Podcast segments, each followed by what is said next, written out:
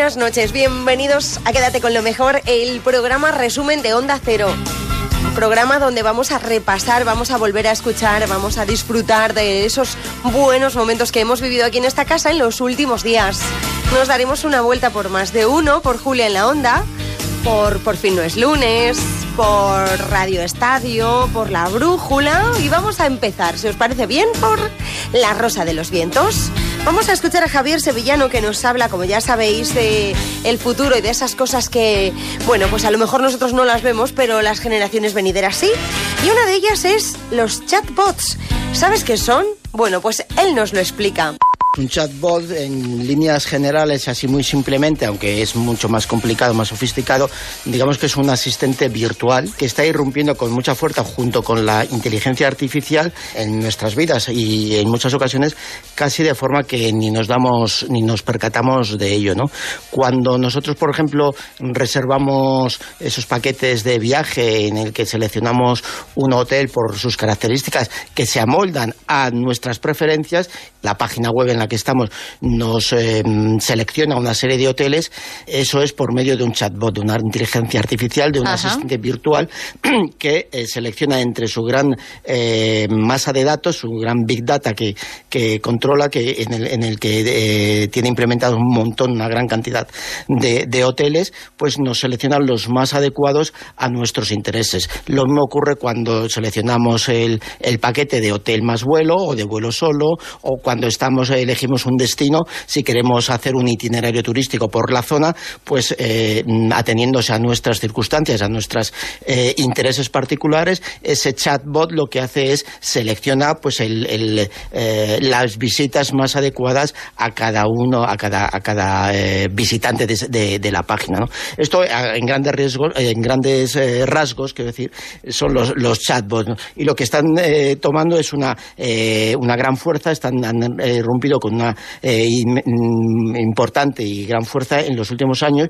Y en este año, en 2018, las eh, operadoras eh, y, los eh, grandes eh, ¿cómo se dice?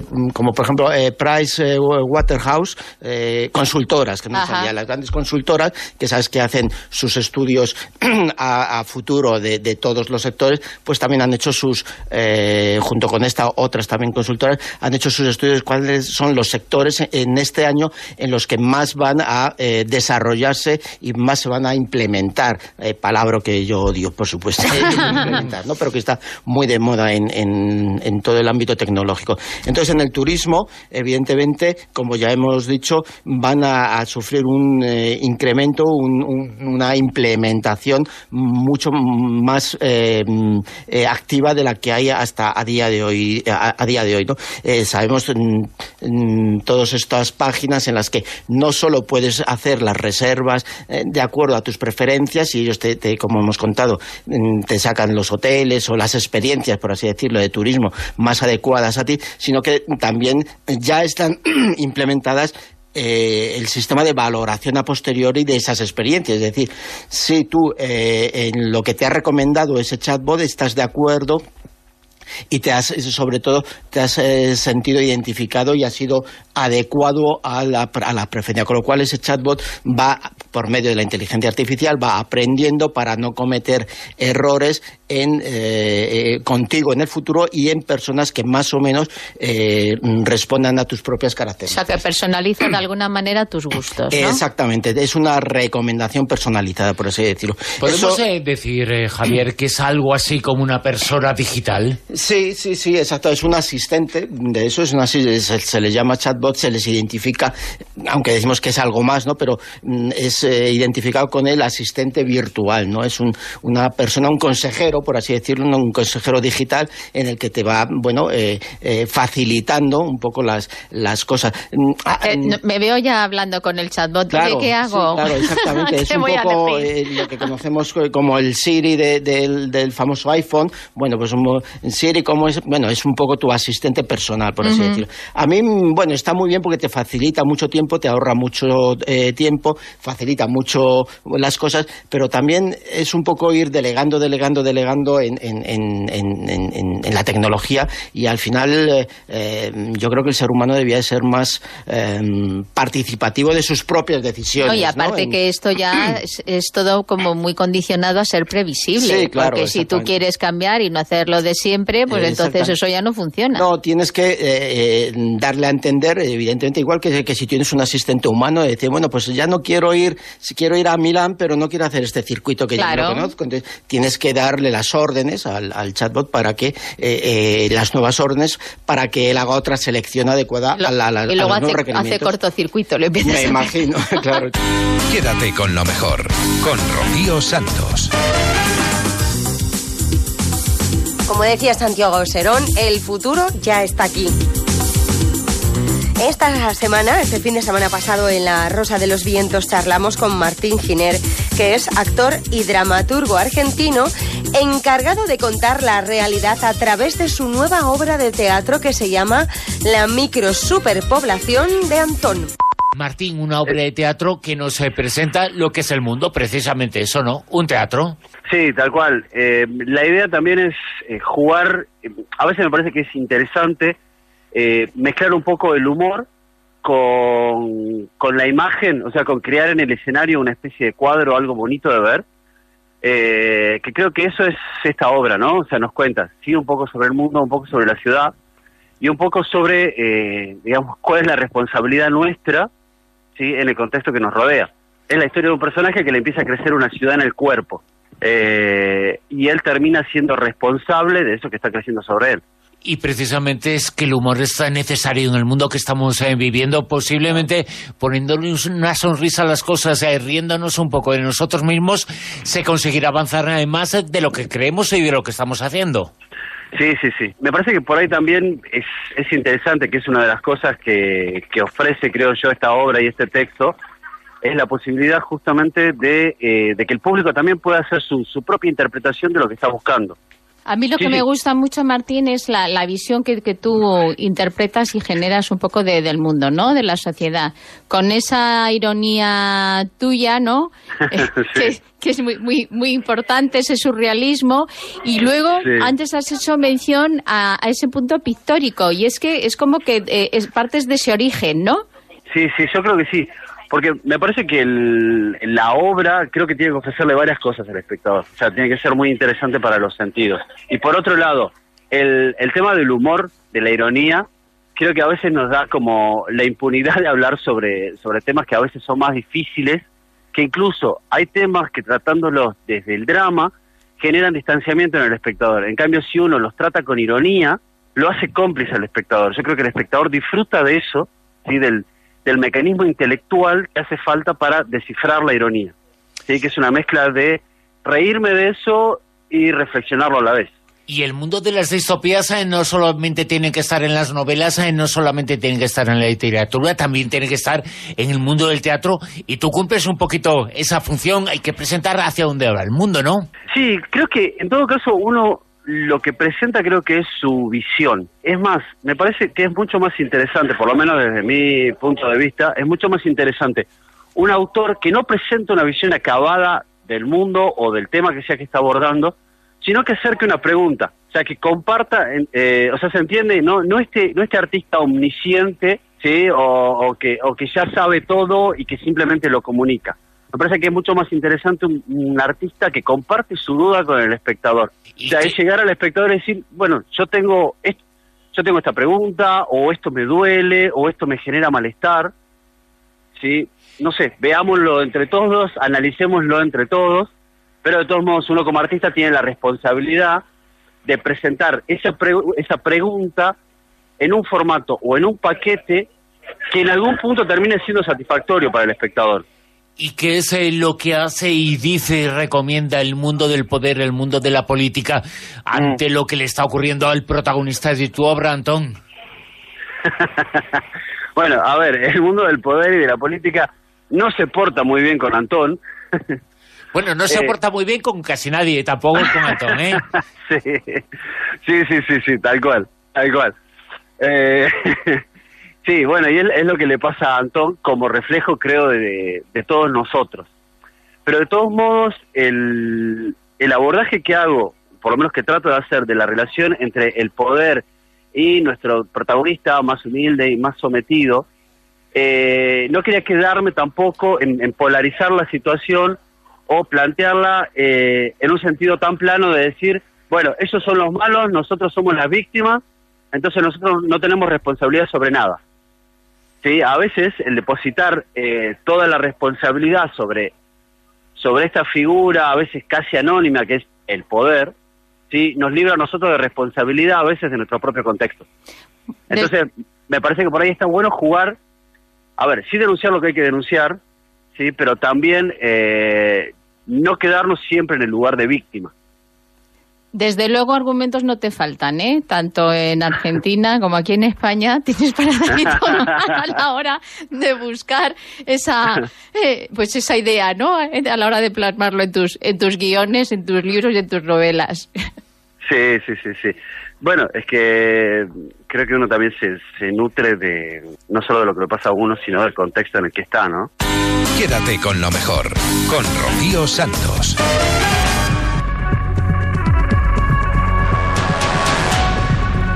¿Habéis estado alguna vez en los campos de concentración de Polonia, de Auschwitz, por ejemplo? Pues Laura Falcolara sí, sí ha estado y nos lo relata en La Rosa de los Vientos, en su sección Ecos del Pasado. Tú has estado en ese lugar, en ese terrible lugar, eh, parece que se sigue respirando, ¿no? Aquello tan siniestro como en el pasado, en eh, la Segunda Guerra Mundial, eh, justo antes también. Fíjate, yo he estado en los dos campos, en Auschwitz I y en Auschwitz II. La verdad es que de- desde el principio tenía esa sensación de que no le iba a pasar bien. Yo creo que cualquier persona no lo pasa bien estando en un sitio así, porque aunque seas una roca o una piedra, como a veces se define el propio Lorenzo Fernández, ¿no? Eh, yo creo que incluso en esas situaciones son lugares donde es imposible no captar el sufrimiento, no sentirte imbuido por todo lo que allí ocurrió, ¿no? Auschwitz I a mí me transmitió mucha pena, mucha mucha lástima, pero para mí fue mucho peor Birkenau, Auschwitz, Auschwitz II. Eh, Por una razón básica, yo creo que la diferencia entre ambos campos, bueno, de hecho, la diferencia entre ambos campos es que, eh, así como en Auschwitz I, pues hubo un porcentaje de gente que llegó a salvarse, era un campo sobre todo destinado a, tra- a trabajos forzosos y algunos de los presos acababan en cámaras de gas. Auschwitz II, Birkenau no era así, Birkenau era directamente un campo para exterminar, o sea, se llevaba ahí gente explícitamente eh, para que muy poco tiempo acabara o en cámaras de gas o en crematorios o, o incluso para experimentos, en el caso de las mujeres, para experimentos ginecológicos, para hacer pruebas de lo más bárbaro con sus cuerpos.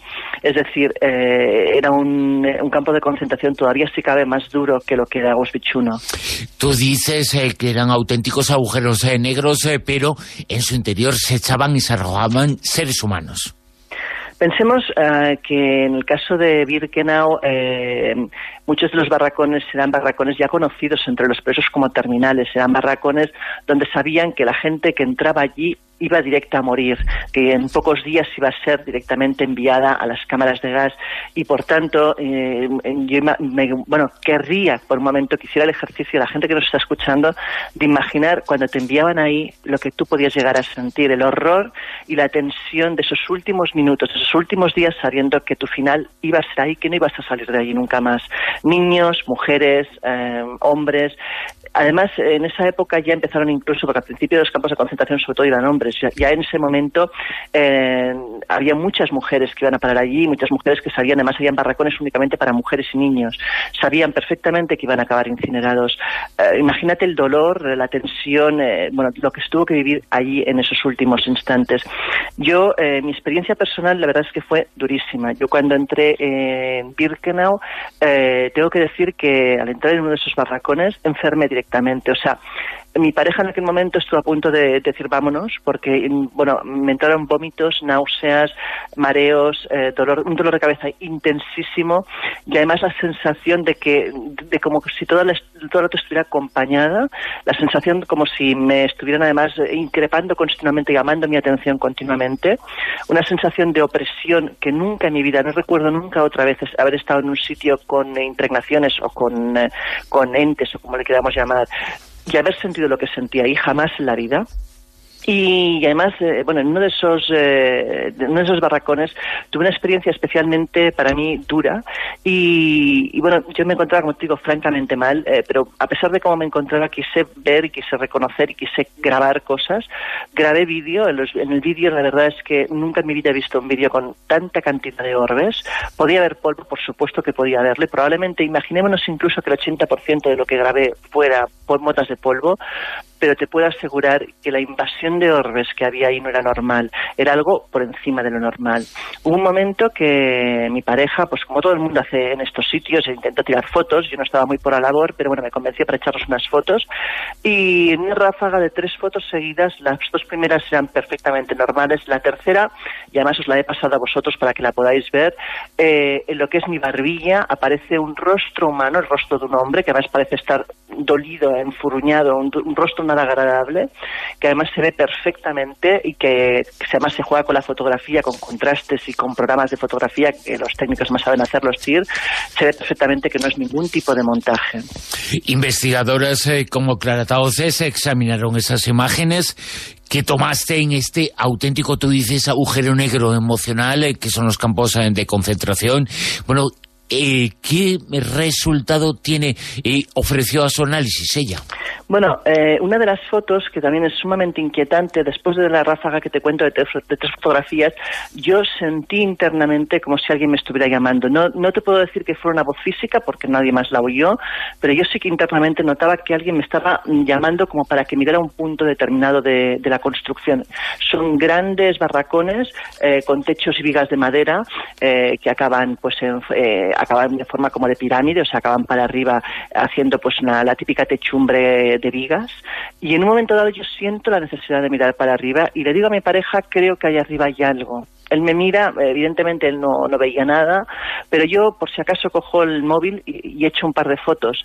Cuando vi las fotografías, yo creo que otra vez nuevamente nunca he visto una fotografía tan inquietante, porque la fotografía se aprecia claramente una silueta blanca eh, desvaída, como tras, semi-traslúcida, como si fuera la, la figura de una persona colgada de las vigas, colgada del techo, como si alguien se hubiera ahorcado allí.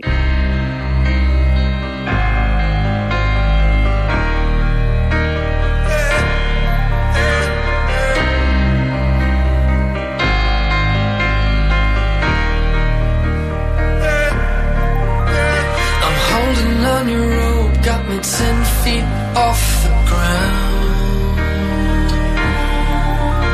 And I'm hearing what you say, but I just can't make a sound. You tell me that you need me, then you go and cut me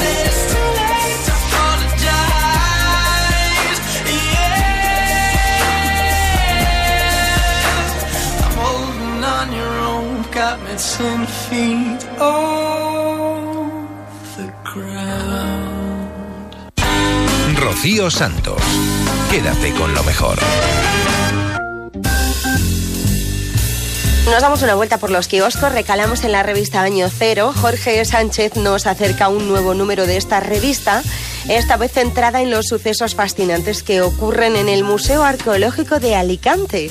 ¿Cómo te enteraste de la existencia de estos eh, fenómenos extraños en el Museo Arqueológico de Alicante? Bueno, pues sabes también como yo que dentro del mundo del misterio hay muchos edificios oficiales, como por ejemplo la, antigua ubicación de la Diputación de Granada, el conocidísimo Reina Sofía de Madrid, Casa de América, y en Alicante eh, pues no, no iba a ser menos, y, y por supuesto pues el, el antiguo hospital provincial, que tiene una historia verdaderamente fascinante, que se remonta prácticamente casi dos siglos atrás, pues eh, donde parece que acontecen pues eh, todo tipo de, de fenómenos, eh, entre comillas, paranormales, ¿no?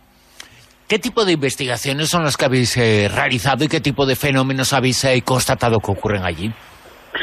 Bueno, pues eh, esto ha sido, lo sabes de nuevo también como yo, que las investigaciones de campo pues llevan su tiempo eh, y esto, bueno, pues ha sido una tarea de primero de archivo, de, de investigación de la historia del propio lugar y a raíz de, esa, ese inicio de esa investigación, pues diferentes personas con las que yo he podido entrevistarme, eh, tanto ex trabajadores del, del, antiguo hospital provincial que ahora trabajan en otro en otro lugar, como eh, pues eh, diferentes empleados de lo que hoy es en día ya el Museo Arqueológico de Alicante, que sus siglas MARC.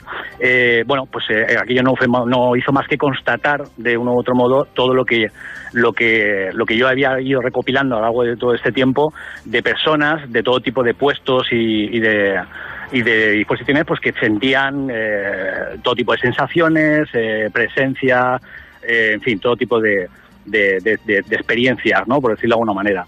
Y, y bueno, yo creo realmente interesante, Bruno, es un poco romper una lanza en cuanto a...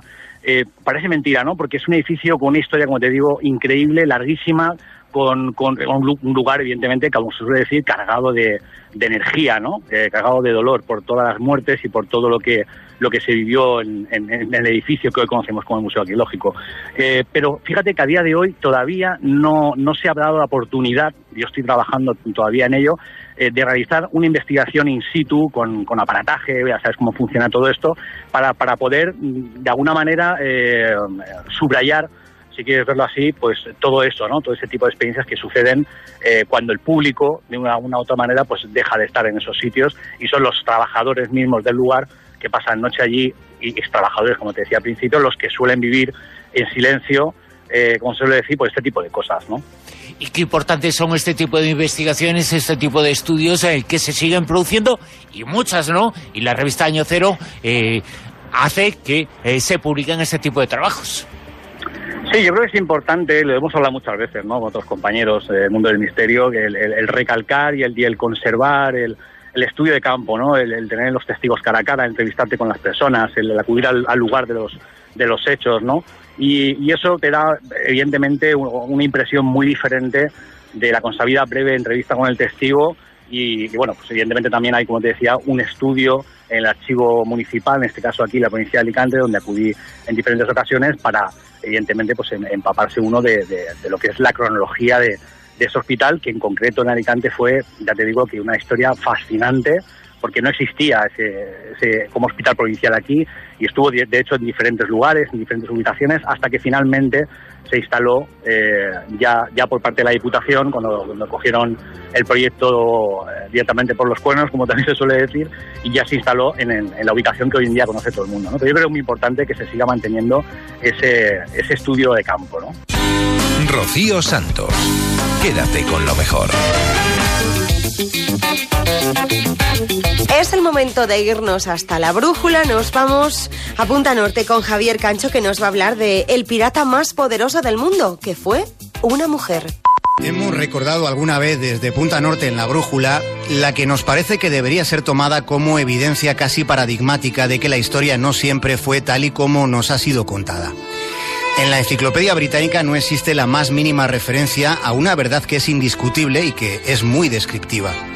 Sucedió que la primera narcotraficante de la historia fue la reina Victoria de Inglaterra, la inspiradora de la conspicua época victoriana, ella la férrea, la reina Victoria, fue la instigadora de la guerra del opio.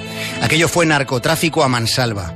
Resulta que la narcorreina era su excelentísima majestad. Alguna vez ya lo habíamos contado y hoy lo hemos querido recordar de nuevo para relatar ahora a continuación una vida sobre la que probablemente jamás hayan escuchado ni una sola mención. Nos parece que Viviana Candia en Jotdown lo describe con elocuencia. Olvidaos de todo lo que el cine nos ha contado. El pirata más grande de todos los tiempos fue femenino, fue una mujer y navegó surcando el mar de China. La mujer sin nombre había sido secuestrada de un burdel flotante de Guangzhou. Dice la leyenda que tenía unos ojos fulgurantes. Se cuenta que era alta y se la describe como bella. Se sabe que su nacimiento fue hacia 1775. Su familia era muy pobre y puede decirse sin temor al error que no tuvo una infancia sencilla. Todo cambió para ella aquella noche. Fue cuando llegaron al burdel los piratas comandados por el capitán Zeng. El capitán Zeng pertenecía a una estirpe de piratas y la mayoría de sus antepasados habían sido salteadores prominentes. Mientras que la bucanería y los filibusteros habían ido sucumbiendo a los nuevos tiempos, en cambio en el mar de China eran ellos, los piratas, los que mandaban. Zeng había sido capaz de crear una poderosa coalición de piratas cantoneses capaces de enfrentarse a las flotas imperiales. Incluso habían logrado cuestionar el dominio británico de los mares del Pacífico. Sobre todo, lo habían conseguido en las proximidades de las costas chinas. La clave de su resistencia consistía en su capacidad para permanecer unidos. A los piratas del Caribe y del Atlántico lo que les había debilitado eran sus propias rencillas. Transcurría el primer año del siglo XIX cuando hubo un gran banquete para celebrar la unión del capitán de los piratas del Mar de China y de su amada mujer sin nombre. Ella había sido prostituta, pero dentro de esas circunstancias no había renunciado a su dignidad. No se sentía inferior a nadie y miraba sin temor a los ojos del más poderoso. Y los ojos del poderoso capitán Zen se embelesaban contemplándola. La boda fue un acontecimiento. Durante los siguientes seis años la vida y la mar sonreían a la pareja hasta que algo sucedió. La mujer sin nombre se quedó viuda. Según explica Borges en la Historia Universal de la Infamia, el capitán Zen fue asesinado, fue envenenado con un plato de orugas cocidas con arroz. Aunque en este punto de la historia hay otras versiones en las que se cuenta que el marido de la mujer sin nombre perdió la vida en medio de una tempestad. Fuera como fuere, ella había quedado en una situación muy comprometida. Alguien debía subir el, mando y en torno suyo había unos cuantos aspirantes. El riesgo consistía en perder la propia vida y en que la flota de piratas acabara disgregándose. Sus días parecían haber enfilado los últimos instantes.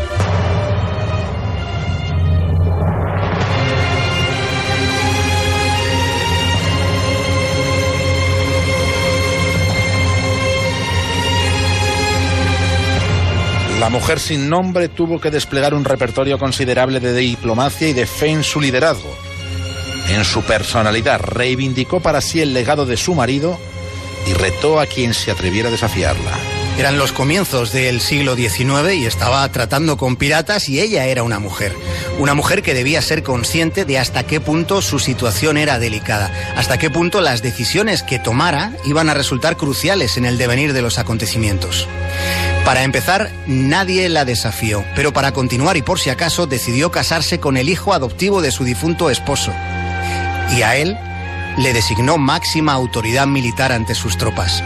Dejó de ser viuda para volver a ser esposa y esposa del hijo adoptivo de su marido, que resultaba que era el legítimo heredero. De ese modo ambos reforzaban su posición ante un entorno de miradas muy hostiles.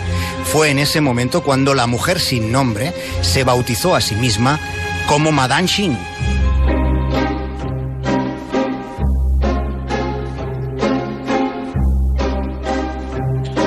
Su propósito, en todo momento, consistió en unificar, en aglutinar las flotas piratas dispersas por el mar de China. Ella asumía en primera persona la toma de decisiones estratégicas. Trazaba rutas, preparaba los abordajes, señalaba qué, incursiones habían de hacerse por tierra para saquear aldeas que todavía no rendían pleitesía a sus barcos. Llevaba el control de las ganancias, sabía manejar el ábaco, conocía el alcance de las cuentas de todos sus dominios. Al tiempo, Madame Xing iba escribiendo un código pirata. Era un código de conducta que hizo aceptar a todos sus capitanes. Poco a poco iba extendiéndose el rumor de que ella era todavía más dura de lo que había sido su marido. Y puede que así fuera, pero desde luego lo que fue es mucho más audaz que el hombre con el que se casó. Madame Shin redactó uno de los sistemas legales más fascinantes de la historia, porque se trataba del código de comportamiento para una región estrictamente dedicada a la piratería. El código establecía la prohibición absoluta de violar a las mujeres prisioneras. También daba protección a las aldeas que apoyasen a los piratas. La violación estaba expresamente prohibida. Si alguien incumplía la norma, era decapitado. También establecía que si un pirata decidía convertir a alguna de sus prisioneras en su pareja, entonces estaba obligado a serle fiel y a compartir con ella todas sus ganancias. Los botines de guerra eran revisados de manera pública y se repartían entre los miembros de la tripulación. Los piratas se distribuían la quinta parte de lo capturado, dejándose todo lo demás para las mejoras en los barcos y el, y el resto de necesidades logísticas. Con ella, los piratas del mar de China gobernaron una amplia región del planeta. Aquello fue durante el gobierno de una mujer que no tuvo nombre. En el periodo de mayor apogeo comandó una flota de 2.000 barcos, 70.000 combatientes y 50.000 cañones. Todas estas magnitudes representaban demasiado poder a los ojos del emperador. El joven emperador Kia dio la orden de acabar con ella. Su dictamen fue rotundo. Contra el poder pirata, doble poder imperial para doblegar a Madame Xing. La confrontación fue a sangre y fuego. La armada del emperador perdió más de 60 barcos con sus tripulaciones. Aquello fue una escabechina. Así lo cuenta Borges en la Historia Universal de la Infamia.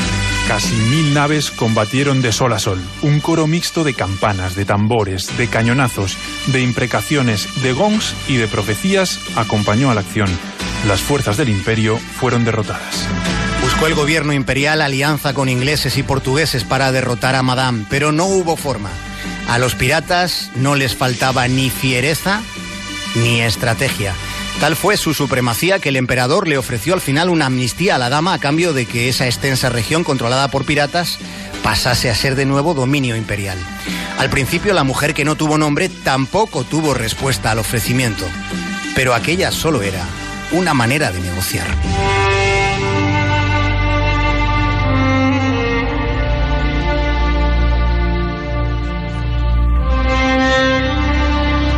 Año 1810, siendo conscientes de la invulnerabilidad del ejército de la pirata, los consejeros del emperador ofrecieron a Madame el indulto en cómodos plazos, con todas las comodidades. Madame Shin se retiró con ganancias que le habría llevado malgastar durante varias vidas.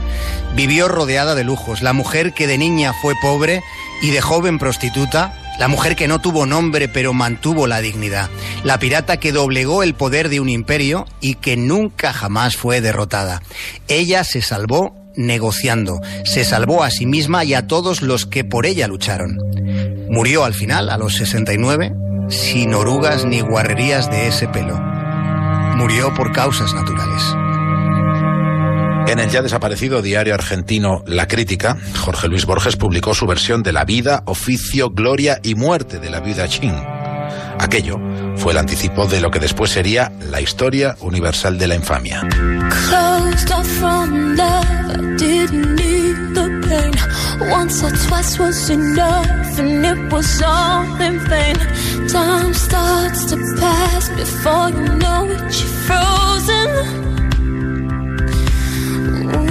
But something happened for the very first time with you. My heart melted to the ground, found something true. And everyone's looking round, thinking I'm going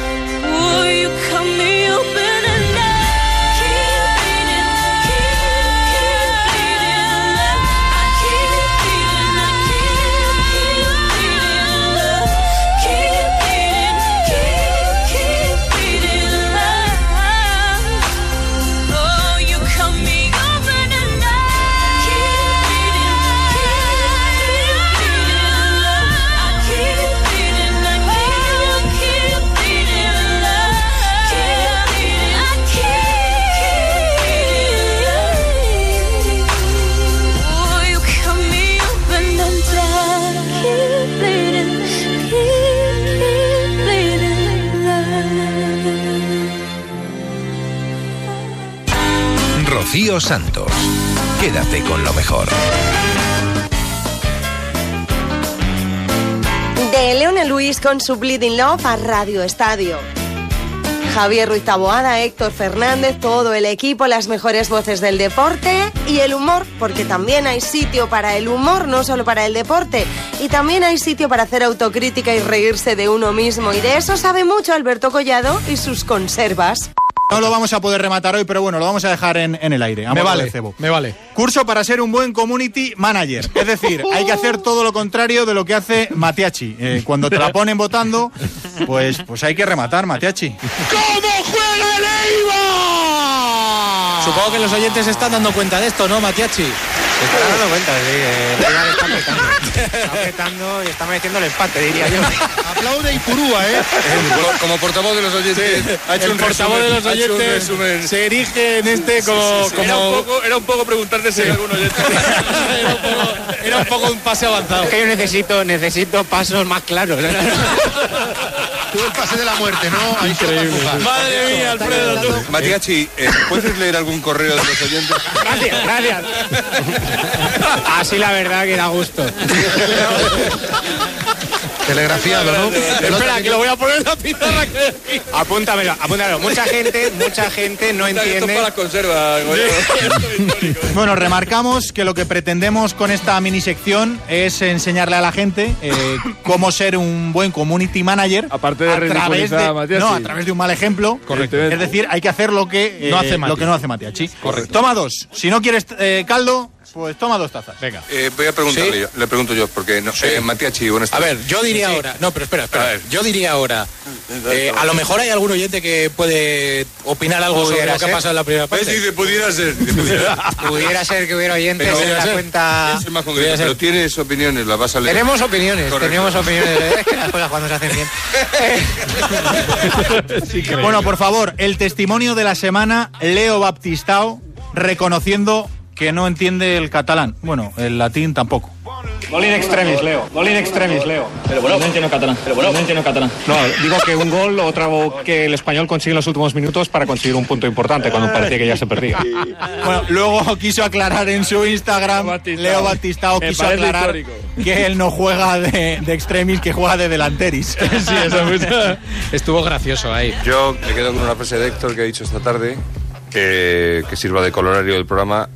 Eso es impresionante, quiero decir impresentable. Con esta reflexión.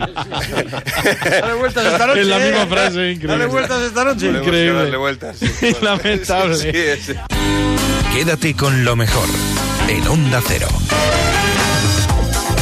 Qué bien se lo pasan ellos y qué bien nos lo pasamos nosotros escuchándolos, de verdad. Seguimos en Radio Estadio porque esta semana hemos conocido la historia de Iris Cisneros. Es la primera mujer que va a narrar un partido de fútbol en Estados Unidos y que nos transmite en Radio Estadio su alegría pocas horas antes de que empezara ese encuentro. Iris, muy buenas. Hola, ¿cómo están? Un saludo a todos, los estoy escuchando. ¿Cómo estás, Iris? Oye, es un día emocionante, ¿eh? Es muy emocionante, de mucha presión, de muchos nervios, pero impresionante, ¿no? Eh, una gran responsabilidad histórico para disfrutarlo, o sea, al máximo, al máximo. Esta semana ha sido el Día Internacional de la Mujer. Aquí en España se han vivido manifestaciones absolutamente históricas. En, en su derecho a la huelga así lo hicieron eh, y eh, todo el mundo salió a la calle. Yo entiendo que todo el mundo entendiendo esa reivindicación de la igualdad, eh, pero en esto del periodismo deportivo, Iris, la cosa es un poquito más difícil. Tú estás tumbando ahora mismo un muro muy importante, ¿eh?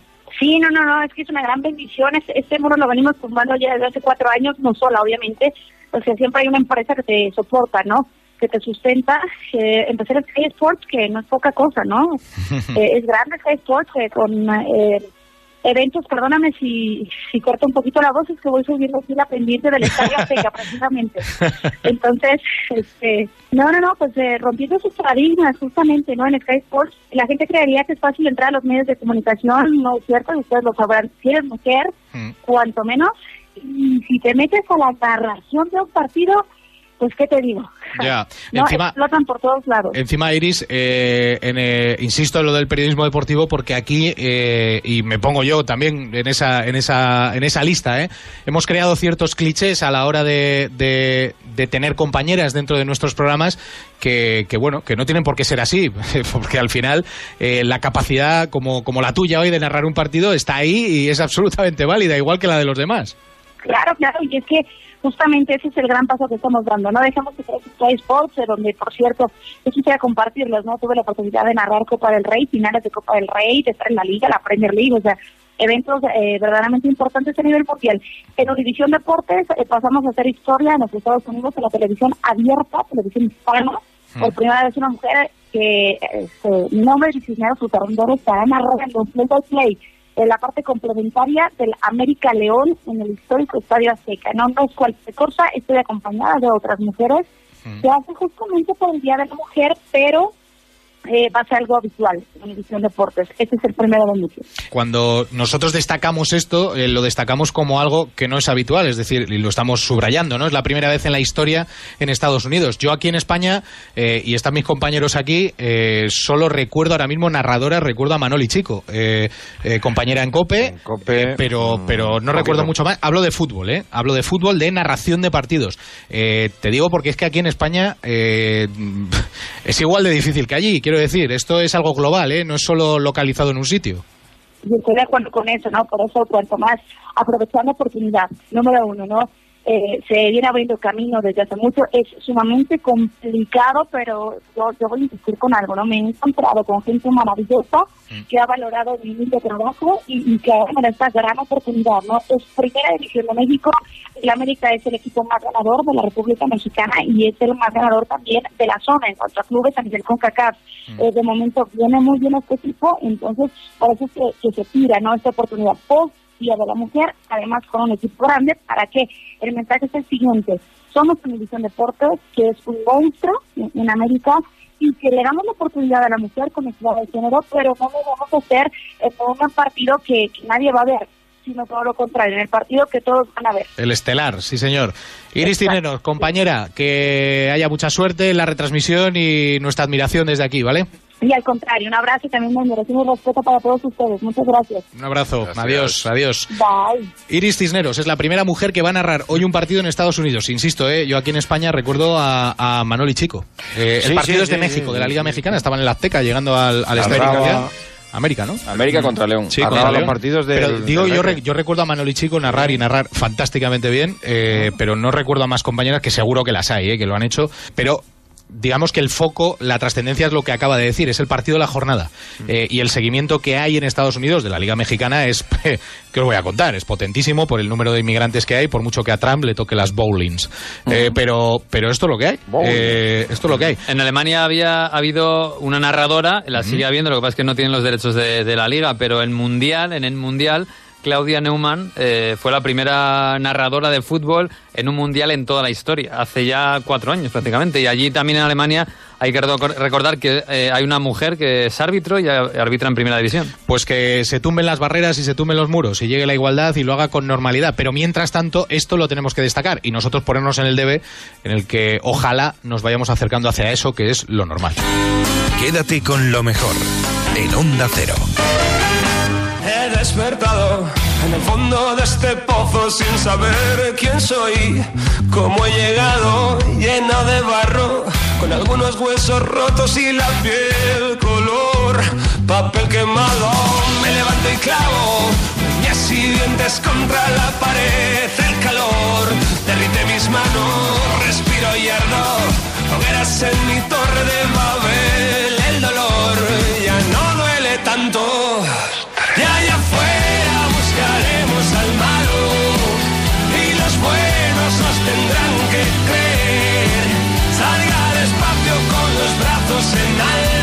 Son Izal, una de las mejores bandas ahora mismo del pop español, una banda del indie nacional como no ha habido otra. Ahora mismo marcan tendencia estos chicos. Acaban de publicar su nuevo álbum llamado Autoterapia, con esta canción que se llama El Pozo como carta de presentación y han estado en Por fin no es lunes hablándonos de su nuevo disco. Chicos de Izal, muy buenos días. Buenos días. ¿qué Buenos días. ¿Os hemos hecho una faena con esto de madrugar o, o qué? ¿Qué va? Lo que nos hacéis es un favorazo, trayéndonos y dejándonos dar el, eh, la tabarra con nuestro trabajo, ¿no? Antes era mucho más difícil que alguien nos pusiera un micrófono delante y solo podemos estar agradecidos. Es verdad que anoche hubo celebración discreta. ¿Pero qué celebrabais? M- Más bien gastronómica, celebrábamos un disco que creemos eh, ya nos ha dado este mes donde ya se han escuchado un par de singles, nos ha dado muchas alegrías y nos ha quitado muchas dudas que pudiéramos tener, porque nunca sabes lo que tú has hecho, aunque por muy orgulloso que estés, nunca sabes cómo el público va a reaccionar.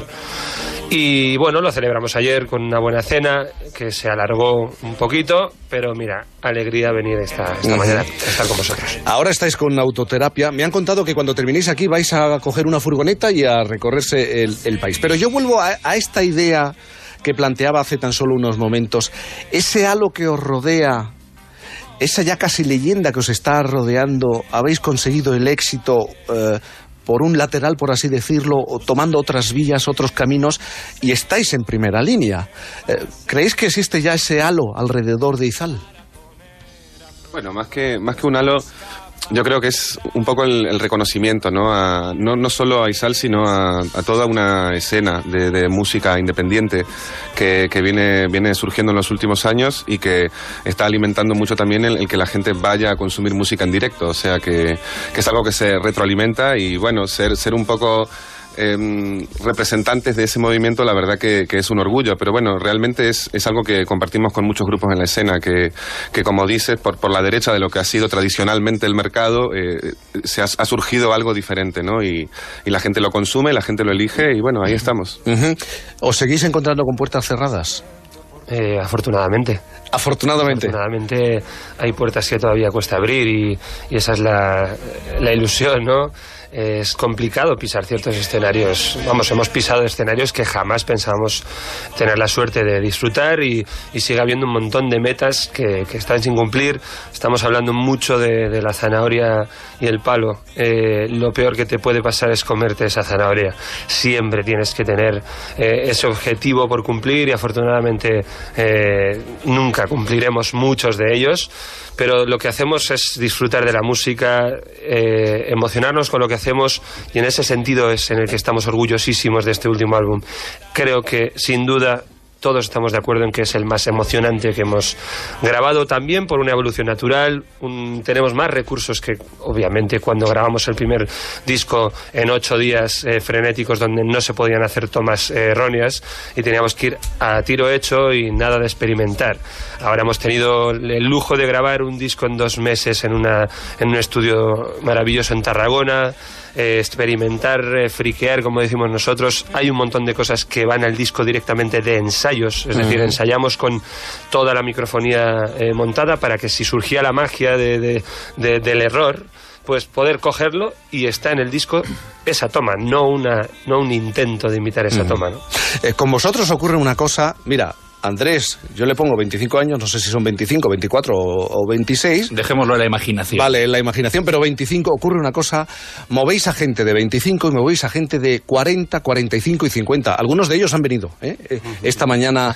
eh, ¿Cómo se puede compaginar esta diferencia de, de- de edades?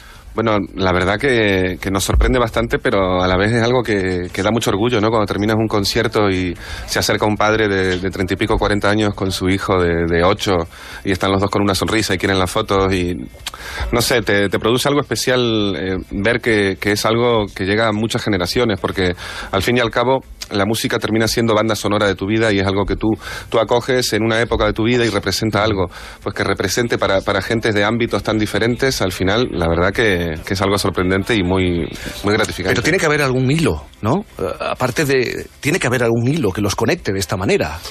¿Cómo los sentimientos, conectáis? Los sentimientos humanos. Me, me he dado cuenta yo personalmente, con todo lo que nos ha pasado, este último disco se, se compone en una época muy extraordinaria en lo personal, ¿no?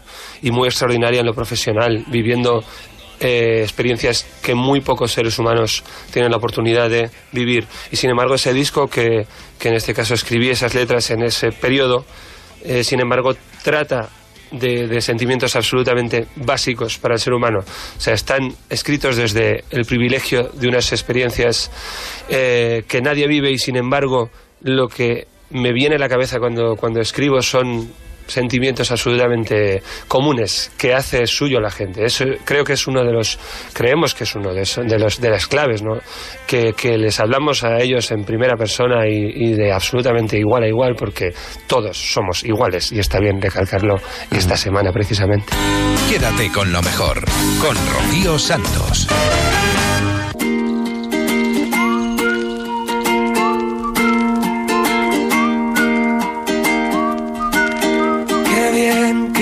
Mis pupilas siga entrando luz del sol. Qué bien que en mi cerebro se...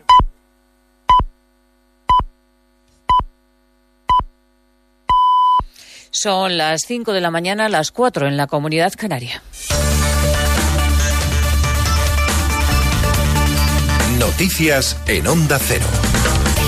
Buenos días. La última hora nos sitúa en Madrid, en el barrio de Usera, donde un joven ha muerto y otros cuatro han resultado heridos durante una reyerta con armas blancas en un bar de copas. En este suceso se han visto implicados varios jóvenes de unos 20 años. Al margen de este suceso, también les contamos que el barrio de Lavapiés ha recuperado la tranquilidad tras los sucesos violentos de la noche del pasado jueves, desencadenados por la muerte del inmigrante senegalés Mavalle. Desde el Ayuntamiento de Madrid, el delegado de Seguridad, Javier Barbero, ha clarificado que el inmigrante falleció de un paro cardíaco. Victoria Verdier. De momento, lo único que está claro, según el delegado de seguridad Javier Barbero, es que el joven senegalés falleció de un infarto cuando llegaba a su casa y que fueron dos agentes municipales que patrullaban la zona los que intentaron reanimarle durante más de 45 minutos. Ha sido tajante Barbero, el joven en Mamé no estaba siendo perseguido cuando se desplomó en el suelo. Ni en el momento de la parada cardiorrespiratoria ni en los minutos anteriores hubo ningún tipo de intervención policial frente a él o, o con él, sino que iban andando hacia, insisto, hacia la zona donde ellos viven. La causa inmediata, insisto, es el infarto de miocardio que lleva a esa parada cardiorrespiratoria. A pesar de esto, ha reconocido Barbero que la muerte del joven Mantero tiene que hacer pensar a las administraciones.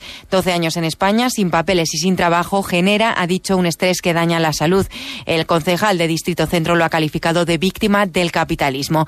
Al margen de valoraciones, el ayuntamiento pide calma y responsabilidad para que cesen los disturbios. La alcaldesa ya está en Madrid, ha suspendido su viaje a París y su agenda del fin de semana para estar atenta a lo que pueda pasar. Los pensionistas se movilizan este sábado en defensa de una pensión digna. Las manifestaciones se van a desarrollar prácticamente en todo el país, en más de 100 ciudades, y con estas marchas los jubilados, un colectivo de más de 8 millones de personas, meten presión al gobierno. En Madrid las movilizaciones van a tener dos escenarios, por la mañana convocadas por los sindicatos UGT y comisiones obreras y por la tarde por la mesa estatal por el blindaje de las pensiones. A estas marchas se suma el PSOE con su líder Pedro Sánchez y Podemos con Pablo Iglesias acompañando a su madre.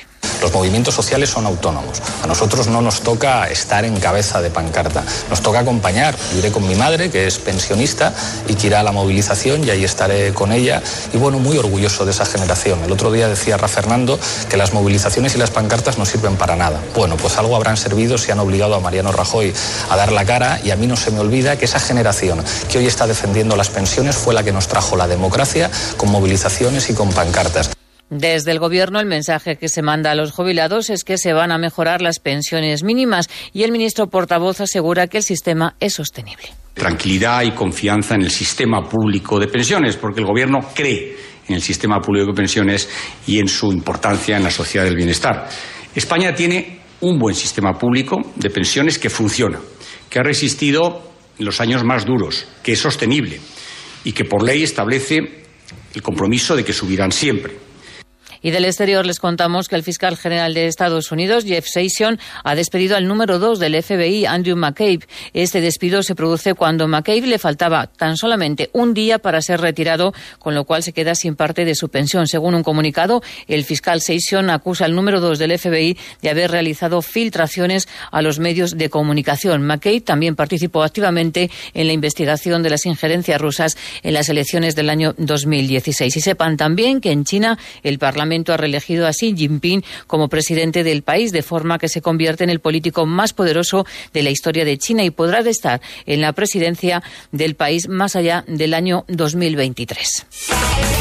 La jornada de Liga nos deja un marcador, la victoria de Levante 2-1 ante el Eibar. Con esta victoria, los granotas luchan por salir de los puestos de descenso. Y en la Champions, el sorteo de cuartos ha emparejado al Real Madrid frente al Juventus, Barcelona-Roma, el Sevilla ante el Bayern y en la Champions League, el Atlético de Madrid que se va a medir al Sporting de Portugal. El director deportivo de la Roma, Monchi, avisa que pondrán en grandes dificultades al Barça. No se puede decir que hayamos estado muy afortunados en el sorteo porque posiblemente nos ha tocado, no sé si el más difícil, pero uno de los más difíciles, uno de los mejores equipos del mundo. Eh, sé que va a ser difícil, que evidentemente el favorito es el Barça, pero que nadie dé por, eh, por perdida la eliminatoria y que nadie dé por muerto a Roma porque creo que la motivación va a ser grande, la ilusión que hay es muy grande y bueno, esperemos que, que podamos por lo menos competir al mismo nivel que ellos. Más noticias en Onda Cero cuando sean las 6 de la mañana, las 5 en la Comunidad Canaria y toda la información la vamos actualizando en ondacero.es. Síguenos por internet en ondacero.es. The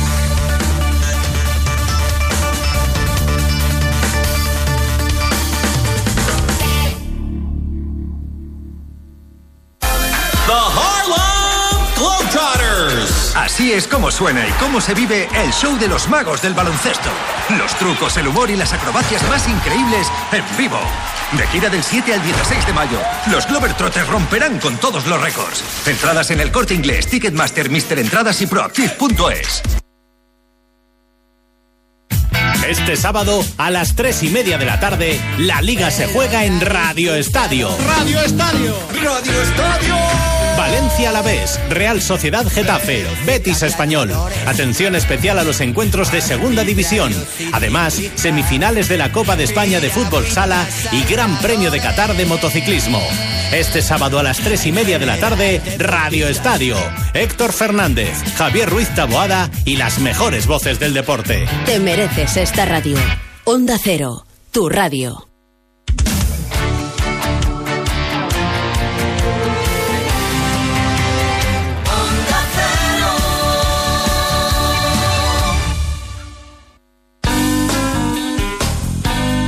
En Onda Cero, quédate con lo mejor. Rocío Santos.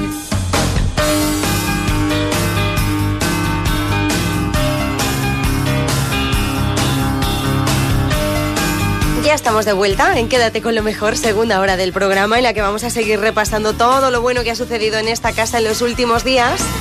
Bueno, en realidad todo ha sucedido bueno en esta casa. Y además cuando sucede alguna cosa mala también la ponemos y nos reímos de ella un montón. Nos vamos a quedar en Por fin no es lunes con Jaime Cantizano y con esos repasos a la historia que hacemos de la mano de nuestros amigos de Ad Absurdum.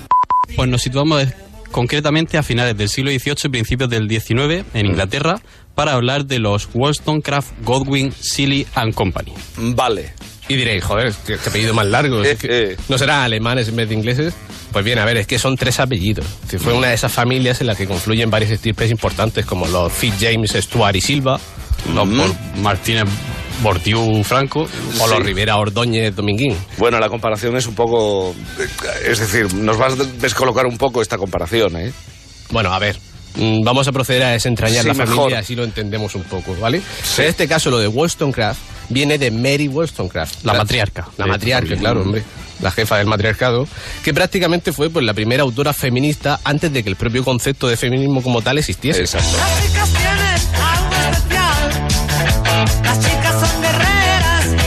Este audio era muy obvio, pero era obligatorio meterlo Sí. porque estamos hablando de una gran filósofa y escritora que empezó a tocar las narices y con mucha razón mucho antes de que existiese el movimiento feminista. Y es que estamos hablando de la época en la que surgieron los primeros derechos civiles. Claro, ella con sus obras pues iba contestando y matizando un poco la- las obras de otros mm, compañeros masculinos de, de su momento. Como ella hizo obras como por ejemplo Vindicación de los Derechos de la Mujer y Los Agravios de la Mujer. Exacto, estamos hablando de una mujer que se anticipa a su tiempo, pero igual que solemos decir el tema este de que detrás de un, de un gran hombre hay siempre una gran mujer, podemos decir lo mismo a la inversa. Y es que detrás de una gran mujer, como Mary Wollstonecraft, había también un gran hombre, un escritor y un filósofo inglés que se llamaba William Godwin. Este señor, eh, digamos, era el, el marido de Mary Wollstonecraft, aunque ella ya había tenido un marido antes y había tenido, de hecho, una hija anterior. Mucho ojo porque parece que sí, parece que estamos hablando de tiempos muy modernos, Sí, pero estamos sí, sí. aún a finales del siglo XVIII en plena Revolución Francesa. ¿eh? Eso es lo que os iba a decir. En plena Revolución Francesa, ellos ya hablan, y ella sobre todo, ya habla de una revolución, y además muy claramente. Y estamos hablando de una pareja de intelectuales de altísimo nivel. Exacto. De hecho, estamos hablando de personas que adelantaron no solo el feminismo, como hemos visto con, Mary Wollstonecraft, sino del anarquismo, porque William Godwin, su marido, se adelanta a Proudhon y Bakunin, que digamos que son los, los que anticipan todo el movimiento anarquista. Exacto, en una época en la que el liberalismo estaba a malas penas echando a andar, esta pareja ya estaba adelantándolo por la derecha, o por la izquierda más bien, y poniendo la semillita del socialismo y demás movimientos mucho más posteriores. Así que poca broma con esta familia porque son los precursores de muchas cosas. Y llega la guinda del pastel de esta familia porque eh, hay que recordar, Mary, eh, perdón, Mary Wollstonecraft había tenido ya una hija, Sí. William Godwin también tenía una hija, pero eh, las vamos a ignorar, todo es como los serranos, se juntan y tienen su propio hijo, pero a su vez engendraron a, ot- a otra hija entre los dos y claro, al juntar esos genes, Salió la buena, imaginar claro. lo que salió. Y quien salió fue Mary Shelley. Exacto. Mary Godwin Wollstonecraft Shelley, más conocida como Mary Shelley, también escritora y que abrió el melón de lo que hoy conocemos como ciencia ficción. Seguro que os suena lo que hizo esta mujer porque precisamente hoy, 11 de marzo de 2018, se cumplen 200 años de eh, una obra muy conocida que ella escribió que es Frankenstein o el moderno Prometeo. Sí, señores, Frankenstein no es muy conocido, pero es obra de Mary Shelley, de una mujer. Es decir, un hito de la ciencia ficción, un mundo actualmente, como tantos otros, copado por los hombres, pero iniciado por una mujer. Ahí callando bocas a tope a los misóginos del gremio, que siempre hay muchos misóginos en todos los ámbitos. Y el caso es que Frankenstein no hay que pensar que es simplemente una obra de ciencia ficción o, digamos, de monstruos, porque va mucho más allá, tiene un trasfondo filosófico Que, que es brutal, es muy gordo. Estamos hablando de, de, un, de una novela en la que se tratan temas muy complejos.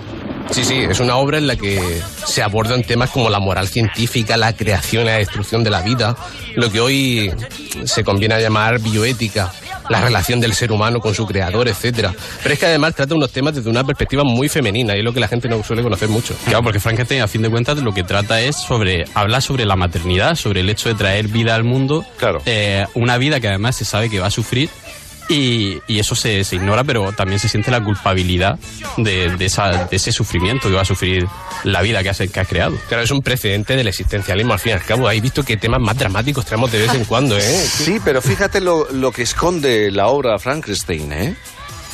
Y lo que se adelanta en el tiempo, que es lo, sobre lo que queremos llamar la atención, es que ya hemos anticipado muchísimos temas. Pero es que no solo la propia familia, es decir, eh, Godwin, Wollstonecraft y, la, y su hija Mary Shelley, sino mm. el propio marido de ella y los amigos, porque ella se, ella se casó con Percy Shelley, uh -huh. el que le dio el apellido a, a, ella, que además de su famoso poema Ozymandias, publicó un panfleto llamado La necesidad del ateísmo obra por la que lo expulsaron de Oxford, ojo. Ajá. Joder, es que estamos anticipando ya el feminismo, el anarquismo, el ateísmo, el pacifismo. Estamos anticipando una cantidad de movimientos ya a sí. finales del siglo XVIII que es algo increíble. Y es que a esta familia ya solo le faltaba tener un rapero para acabar en la Audiencia Nacional y, y acabar en extremera. O no sé si llegaron a hacer algún tipo de injurias a la corona, pero vamos, eh, se quedaron seguro. Quédate con lo mejor en Onda Cero. El fin de semana pasado, en Por fin no es lunes, recibimos la visita de la periodista Amanda Figueras, una mujer española convertida al Islam y convencida feminista y defensora de la igualdad de las mujeres, que además venía a presentarnos su nuevo libro que se llama ¿Por qué el Islam? Amanda, muy buenos días. ¿Qué tal? Buenos días. ¿Cómo te encuentras primero? Bueno, bien, vamos aquí, vamos luchando, vamos adelante. Vamos luchando. Sí. Eh, tú eres periodista. Sí. Eres periodista eh, y si nos vamos al comienzo de tu historia uh, personal, porque no te consideras, tú dices que no eres ni conversa ni simplemente has llegado al Islam. Todo empieza el 11M. Sí, la verdad es que es un poco, bueno, un poco no, es bastante desagradable, ¿no? Uh, unir una fecha tan trágica claro. para mí para, y, para, y para toda España, para, todos los, para todas las personas, con algo tan bonito como fue para mí descubrir el Islam, ¿no? En realidad es algo que de, un, de, una cierta manera me incomoda. Pero es la realidad. La realidad es que a partir de ese, de ese momento yo tuve que, que, trabajar y escribir pues sobre los musulmanes en España y me di cuenta de que no sabía nada. Me di de, bruces con mis carencias. Entonces, eh, pues, pues, pues, pues, pues eh, por, por mi profesión, pues empecé a formarme, empecé a intentar leer y a conocer a personas, ¿no? Porque eh, muchas veces nos pasa eso, que hay temas que desconocemos y, y simplemente los dejamos a un lado a mí me tocó trabajarlo y por tanto pues empezar a aprender de ello, ¿no? Y por eso, por eso fue que empezó esta curiosidad y la verdad es que me di cuenta de que tenía tantísimos prejuicios, o sea, era apasionante porque según más yo leía, más me daba cuenta de que no sabía nada. Entonces eso me estimulaba a seguir trabajando, ¿no? La verdad que no fue fácil porque hay muchas cosas que al principio cuesta entender, además por el problema añadido de que no hay mucho material en español, cada vez hay más, uh -huh. pero hace años no había tanto, entonces pues es un proceso largo en el cual um, me encontré con diferentes dificultades, pero que al final me, me llevó a, un, pues a, a, decidir abrazar el Islam, como me decías, sí. que no soy conversa. Esto lo quiero explicar sí. porque... Um, el converso es como la persona que cambia de religión, ¿no? Pues mm. del catolicismo en España lo más general a, al islam. Y yo no estuve no fui bautizada, no no era católica, con lo cual no me gusta lo de conversa por eso y además mm. porque lo de convertirse me parece que tiene algo de magia, de, de, de, yeah. de, es como un cambio radical. Es que ahora se ha convertido en no sé qué cosa rara. No, pues yo me gusta explicar que abracé el islam, que me reconocí como musulmana y así así lo expreso. Lo has resumido en, en, en unos segundos, en unos minutos, pero claro, el, el proceso de llegar hasta el Islam tuviste un debate personal y entiendo que también un debate con la familia, con la gente cercana. Sí. ¿Más complicado con la gente cercana? No, no, no sabría decirte que fue más complicado. Yo creo que casi puede ser que lo interno, porque realmente, eh, como la mayoría de las personas en España, por las circunstancias que tenemos, eh, tenían muchos prejuicios y muchas ideas preconcebidas. Entonces, cuando yo eh, estaba recorriendo un camino en el que cada vez veía que me gustaba más, que, jo, pues comparto estos valores, comparto, eh, pues, eh, en definitiva, cosas tan tan comunes a, cualquier credo, a cualquier a cualquier religión, a cualquier fe, como pues eh, intentar hacer el bien a los demás, ser caritativo, eh, cuidar a tus padres eh, por encima de cualquier eh, de cualquier cosa, ¿no? La- los lazos familiares, perdonar. Ah, bueno, son valores que están, eh, que son comunes, por ejemplo, con el catolicismo, pero que la gente desconoce. La gente piensa que el Islam es algo oscuro, negro, em, de personas subdesarrolladas, que mantiene a las mujeres en una situación de inferioridad, de sumisión. O sea, es que no hay nada positivo. La gente en general no ve nada positivo. Yo creo que, que es necesario mi libro porque em, da otra visión. Creo que es importante que seamos los musulmanes los que hablemos del Islam. Yo estoy harta de ver en, bueno, pues libros, en redes sociales, gente que me da mil lecciones, muchas veces hombres, la mayoría, sobre qué es el Islam, ¿no? Entonces, pues te vienen a poner casos y ejemplos de otros países, eh, em, bueno, siempre Arabia Saudí e Irán normalmente, ah, o países de África donde pasan cosas eh, como para criticarlo, ¿no? Y te dicen, no, es que el Islam es esto. Y es como que nos, nos quitan a nosotras la voz, ¿no? A, a los musulmanes. Eh, bueno, nosotros tenemos derecho a, a saber, a, a decir incluso, a, a decir que es el Islam eh, y no de recibir lecciones de todo el mundo, ¿no? Yo creo que a veces se, se tiene mucho, un poco menosprecio hacia el Islam, ¿no? Creo que es importante que se oigan nuestras voces, en especial la de las mujeres musulmanas, porque estamos eh, doble, triplemente discriminadas, ¿no? Eh, discriminadas por ser mujeres, discriminadas por ser musulmanas y discriminadas, pues, en mi caso, por llevar el velo, ¿no? Es una triple discriminación y si encima eh, eres inmigrante o, o Hmm. tienes una situación eh, económica desfavorecida, pues ya la cuarta discrimi- discriminación, la porafobia. Hay que luchar contra esto.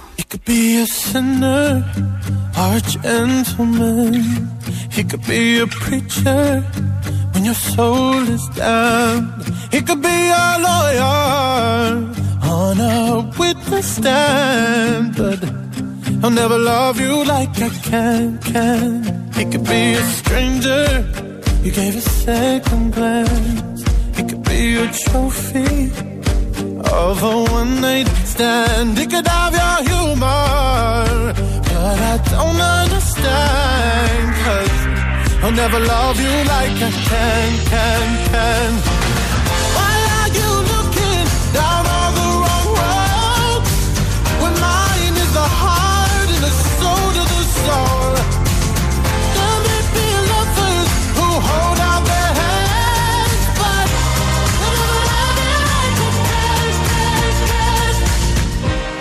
Never love you like I can, can.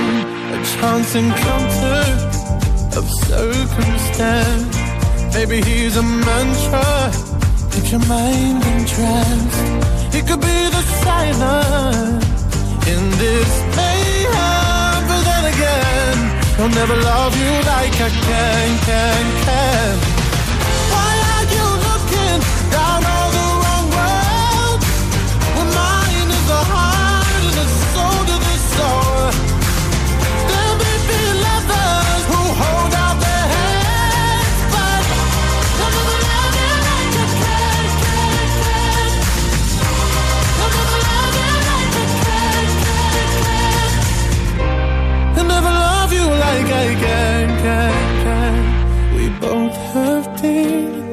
That we can't stand.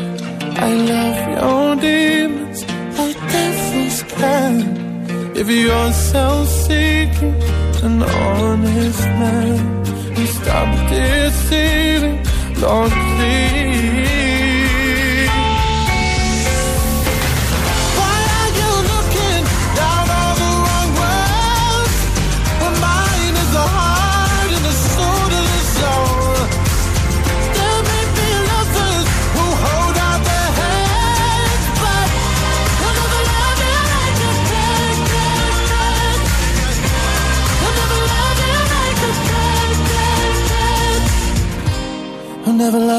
Like I can, can, can. Quédate con lo mejor, con Rocío Santos. Nos trasladamos hasta más de uno para hablar de la otra cara de la moneda. Hemos tenido a Raquel Alonso que nos traía un libro llamado Casada con el enemigo. Un relato en el que cuenta su historia con su marido, un musulmán que se ha integrado en el Daesh y del que no se ha podido divorciar por sus hijos. ¿Cómo fue ese comienzo? Porque claro, tu familia no estaba muy de acuerdo y la familia de él tampoco mucho. Efectivamente, Pero os nosotros. queríais. Pero nos queríamos. Nosotros nos conocimos en un local de copas, como la mayoría de los jóvenes, y nos enamoramos. Vivimos un matrimonio normal, con nuestros, mm, en fin, como, como todos los matrimonios, ¿no? Con sus altos, con sus bajos, con nuestras discusiones y con nuestros momentos de felicidad. Hasta que en el año 2011 fallece su padre. Vamos a Estados Unidos porque sus Ah. padres vivían Ah, en vale. Estados Unidos. Viajamos los Sí, dos verdad, al funeral verdad. de su padre. Y cuando volvemos a Madrid, pues me comenta que quiere ir a la mezquita para rezar por el alma de su padre, cosa que me parece algo totalmente natural. Y, y bueno, pues por supuesto, claro que sí, yo jamás le he prohibido nada, ni él me ha prohibido nada a mí, entonces me pareció totalmente normal. Ya el segundo día me dice que ha conocido un chico fantástico, maravilloso, que le dice que, que es que hay que ir más a la, a la mezquita, hay que ir todos los días, porque el rezo en grupo llega más lejos a Dios, eh, llega antes. Y entonces ya empieza a acudir a la mezquita todos los días. Empieza a cambiar el carácter. Era una persona con un sentido del humor que fue lo que me enamoró de él, entre otras cosas. Era tolerante, era educado, era correcto. Y de repente eh, ese sentido del humor lo perdió por completo. Se aisló, se volvió irascible, ya todo lo decía a gritos. Y empezó a aparecer en casa con libros, todos relacionados con religión. Pero no hablamos del Corán, como el que quiere poder enseñar el catecismo a su hijo. Hablamos ya de libros pues mucho más concretos. Eh, Leo, mm, un fragmento. Te has dejado barba, no escuchas, solo hablas de religión. Ya no sonríes, no quieres salir, solo regañas a los niños. Las cosas no van bien. Has cambiado, ya no eres el Nabil que conocí y del que me enamoré. Exactamente. Yo ya veo que ve- me veo en un callejón sin salida, veo que sus, restri- sus restricciones cada vez son más, más complicadas y entonces decido mantener una conversación con él a ver si me escucha, ¿no? porque además había dos niños por, mm, por medio. Y le digo esas palabras y me dijo, si cambiar para ser mejor persona es un problema para ti, esto es lo que hay. Entonces ahí es donde ya directamente asumo que estoy en un callejón sin salida, que él va a seguir cambiando. No, yo nunca pensé que llegara a cambiar tanto, sinceramente. O sea, sí que es cierto que, que bueno, pues que sí que ves eh, más enseñanzas religiosas, que se va cinco veces a rezar a la mezquita, pero no pensé yo que iba a ir contra los niños sobre todo. Claro, y empieza a cambiar y les exige a los niños que se aprendan el Corán, Eso es. les exige que se porten de una manera determinada, actúa con violencia contra ellos. Sí, que recen cinco veces al día, es más, a mí con mi hijo mayor me dice, este eh, tenía siete años el niño, y me dice, tiene que estar rezando ya. El Corán dice que si a los 10 años no está rezando, tengo que pegarle. Entonces el niño tiene que rezar y cumplir con sus cinco oraciones. Entonces yo ya ahí, empiezo. Se empeña en que lea un libro que trae de repente, entonces antes de dárselo al niño lo leo yo. Empiezo a leerlo yo a ver de qué iba. Habla solamente del, pecado, del castigo, del infierno, porque ellos siempre asocian el pecado a un castigo, y ese castigo es el que tú vas a cumplir en el infierno. Entonces cuando yo empiezo a leer el libro, le digo al niño, no, no, este libro no lo vamos a leer. Ya el niño empezaba, claro, como siempre estaba a gritos, es que mamá, papá se va a enfadar. Y le, le dije, bueno, no te preocupes porque aquí está mamá y no vamos a leer ese libro. Raquel, tú no te separas, aunque ves la necesidad de separarte, porque no quieres dejarle fines de semana enteros con... Con su padre. Ya. Sí, tal cual, tal cual. Ni cinco minutos, ¿eh? porque en cinco minutos que bajaba por el pan, subía y me encontré al niño en las condiciones que me lo encontré porque le había enseñado el vídeo de cómo se decapitaba, cómo se decapitaba a los infieles. A la niña se la llevaba, me decía, voy al parque con la niña. Y se la llevaba al cementerio a que viera a todos los infieles que iban a ir al infierno. Todo está ya en junio de 2014. El principal detenido de los ocho que ha apresado la policía es marroquí, tiene 47 años y vive cerca del barrio madrileño de la Concepción. Entre los detenidos hay una persona de nacionalidad argentina converso al Islam y varios... Eh, uno de los detenidos es Nabil. ¿Cómo, ¿Cómo recuerdas aquel día o aquella noche, aquella madrugada? Fue horrible, fue horrible. No, eh, es más, yo creo que no, no voy a poder superarla el resto de mi vida, ni yo ni mis hijos. Estábamos durmiendo a las cuatro y media de la mañana, oímos un gran, un fuerte estruendo, entonces salimos de la habitación. Yo lo único que vi fue encapuchados de negro, luces cegadoras. Yo al principio, lo único que pensaba era que, que estaban robándonos, ¿no? Nunca se me ocurrió que fuera la policía que venía a detener a, a Nabil. Entonces eh, mi hijo pequeño se fue corriendo al despacho, cogió una katana de decoración que teníamos allí y dijo, a mi madre nadie la va a hacer daño. Según fui a por mi hijo, eh, vi un, un escudo de la Policía Nacional en una manga. Y de verdad, mi primer pensamiento fue, Raquel, esta tortura ya se ha terminado. O sea, porque había llegado al final, o eso pensaba yo. Había acabado ya es- esa tortura psicológica que llevaba aguantando durante tres años, que era imposible mediar entre los niños, cumplir con, sus, con, con todas sus restricciones, porque además yo ya le había dicho que me había convertido al Islam. Yo fingí una conversión al Islam. Entonces ese adoctrinamiento que iba mi hijo mayor vino a mí. Entonces fue horroroso. A mí me levantaba a las 4 de la mañana a rezar todos los días. Quería quitar la tele de casa, las imágenes. No quería que los niños dieran música. Cada vez se iba recrudeciendo más la historia. Rocío Santos. Quédate con lo mejor.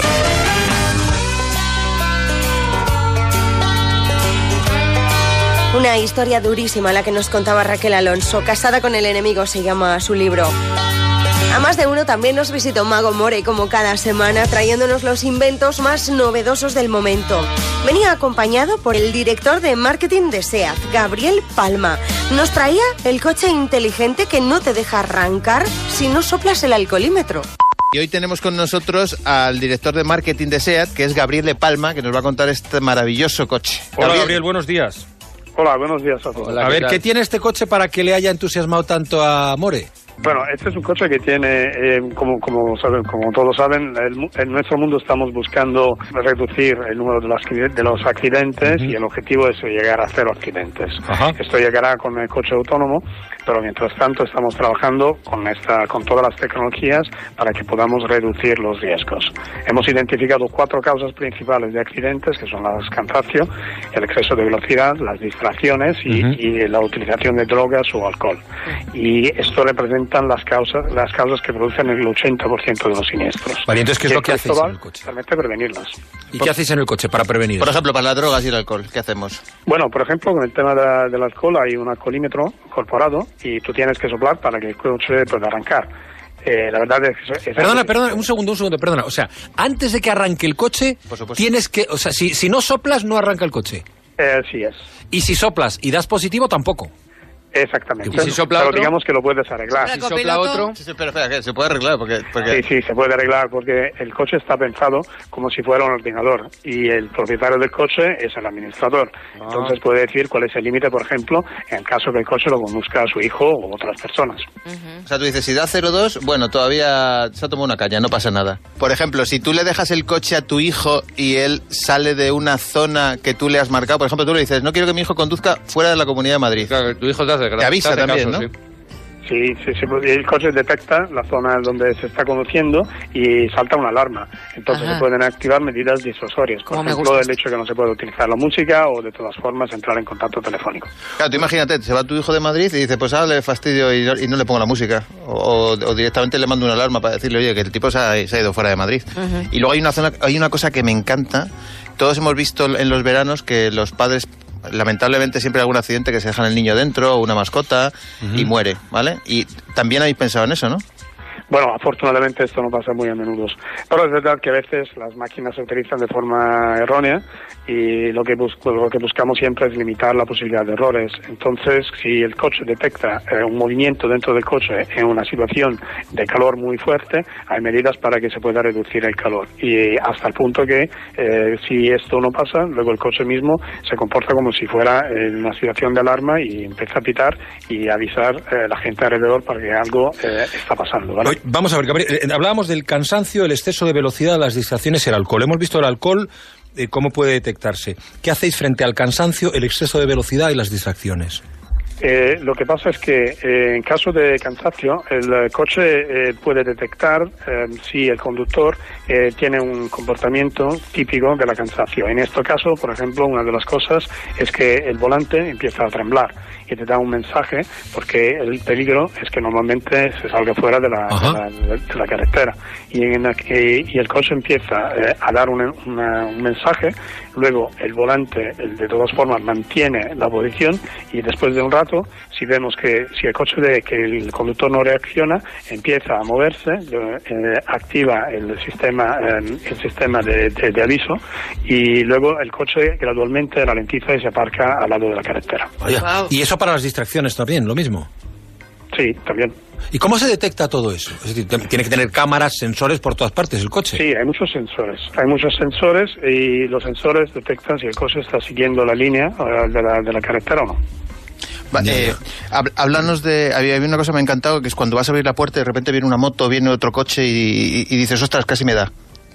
Sí, esto, esto también. Es que, eh, ¿cómo habéis pensado todo esto? Porque yo, yo alucino cualquier cosa que hemos pensado los, los seres humanos normales, que siempre decimos, ojalá inventaran esto, está todo inventado. O sea, lo habéis, Sí, lo habéis puesto verdad es todo. que la tecnología a- ayuda mucho. Eh, hay muchos elementos que pueden ayudarnos a evitar esta tipología de errores y lo que pasa es que, naturalmente, a lo largo del tiempo se crea una experiencia de detectando cuáles son las causas principales de, de errores. Ah, y en el caso de la puerta, eh, si alguien está a punto de salir del coche y se detecta que está a punto de llegar un, un- un vehículo, el coche avisa, se ilumina el retrovisor, libre el asiento y se, recibe- se recibe un aviso de voz. Es que buenísimo. Qué barbaridad. En un segundo. Me falta una cosa, Gabriel, y es la cámara esta que te hace face tracking para saber si estás cansado, que salga un, un brazo del salpicadero y te dé un tortazo para espabilarte. Eso sería buenísimo, ¿verdad?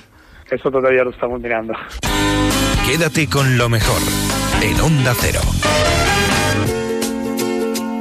José Luis Gil se hizo muy conocido por ser el presidente de esta nuestra comunidad, de Aquí no hay quien viva.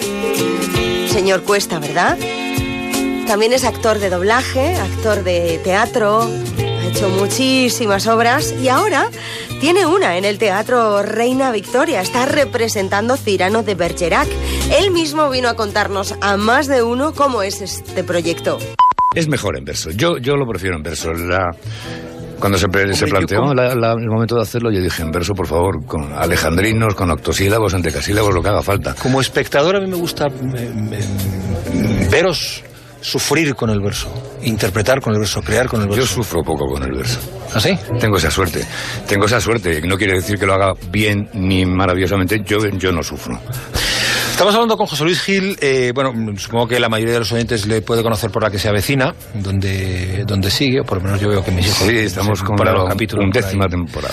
La undécima temporada, pero hablando de un personaje, además es curioso, pues un personaje real, que está enterrado en el cementerio parisino de, de Père Lachaise, donde están pues Molière, que fue contemporáneo, si no me equivoco. Eh, sí, sí, sí. fueron- Eh, Balzac, Proust, eh, La Fontaine, Oscar, Oscar Wilde.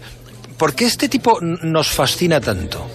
Bueno, el, el ciudadano de El Bergerac... hombre de la nariz larga. Sí, que posiblemente no fuera tan, tan No, según las disparatada. ilustraciones no era tanto. No era tanto. Lo que pasa es que Edmond Rostand lo cogió como, como pretexto a este, este personaje, que debía ser bastante más chungo que, que el que escribió, y por lo que cuentan, pero sí, cogió como referencia ese, como pretexto ese personaje, le puso una nariz y lo convirtió en un personaje absolutamente maravilloso y construyó un obrón.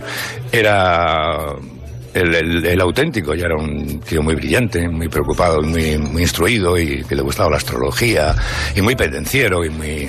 Pero no tenía la parte de Cirano, que es la que mm, hace que nosotros empaticemos con él, más por lo menos no se le conoce, que es esa parte en la que se le desborda el amor por todas partes y, vemos que todo es un escudo, más o menos, para protegerse de- de- del motor de su vida, que es el, es el amor que no puede confesar a la persona amada, por miedo a ser rechazado por su complejo.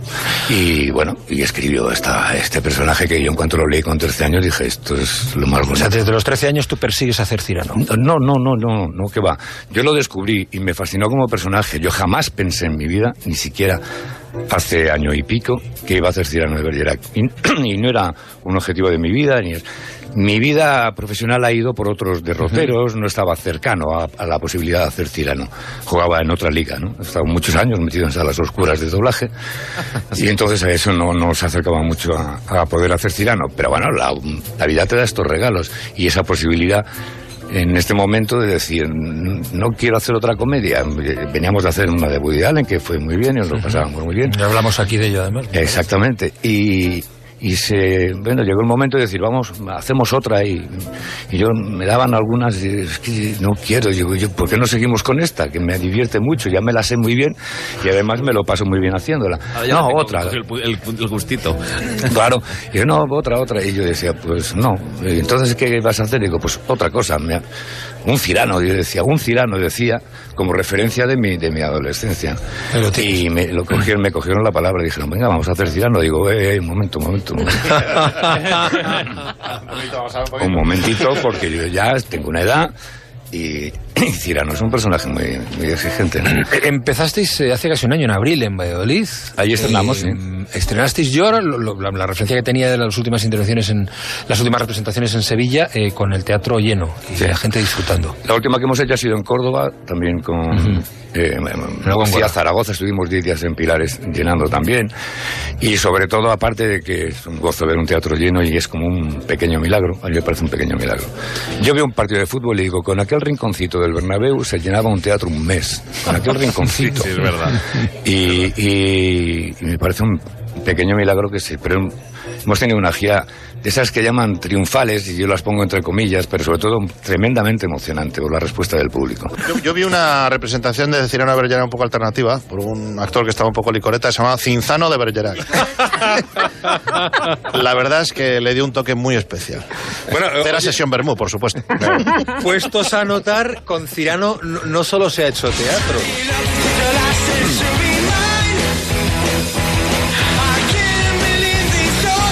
Se llaman Los Moons y es un tema dedicado a Cirano. Y luego hay un grupo argentino que se llaman Los Auténticos Decadentes.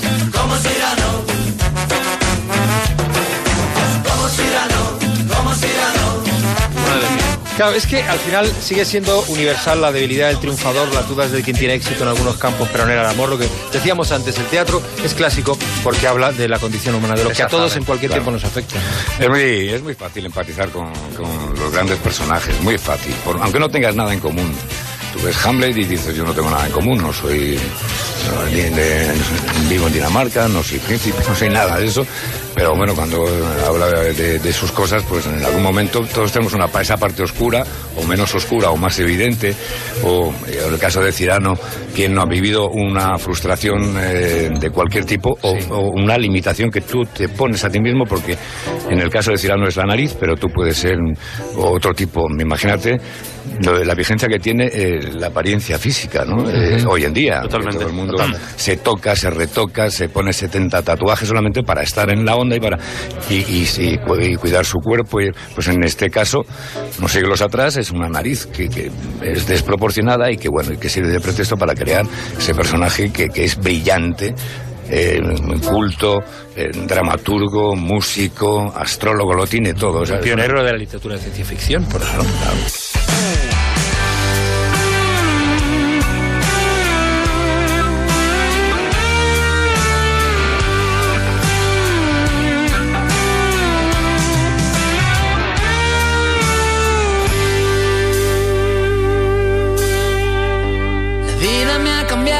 Segundo extraño. Demasiado brillo, demasiado impacto. Me ha venido grande para ser exacto. Ya sé que no es para tanto. La gloria me ha tumbado en el segundo asalto.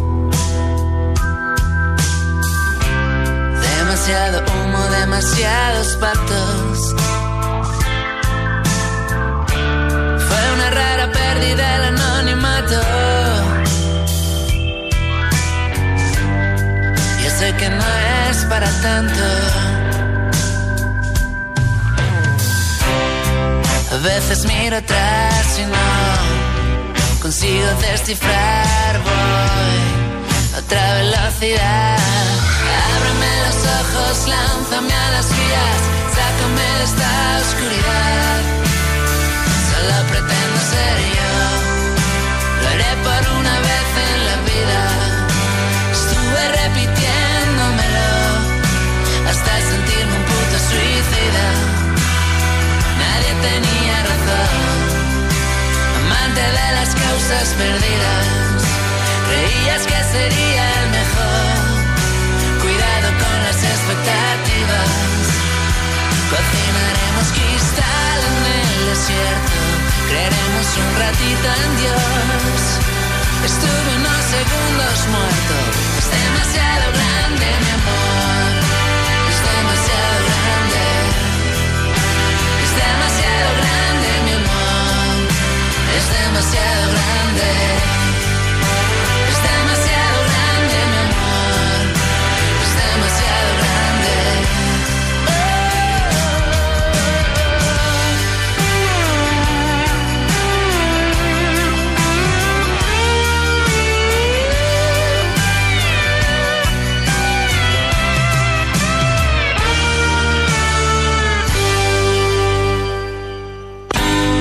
Quédate con lo mejor en Onda Cero.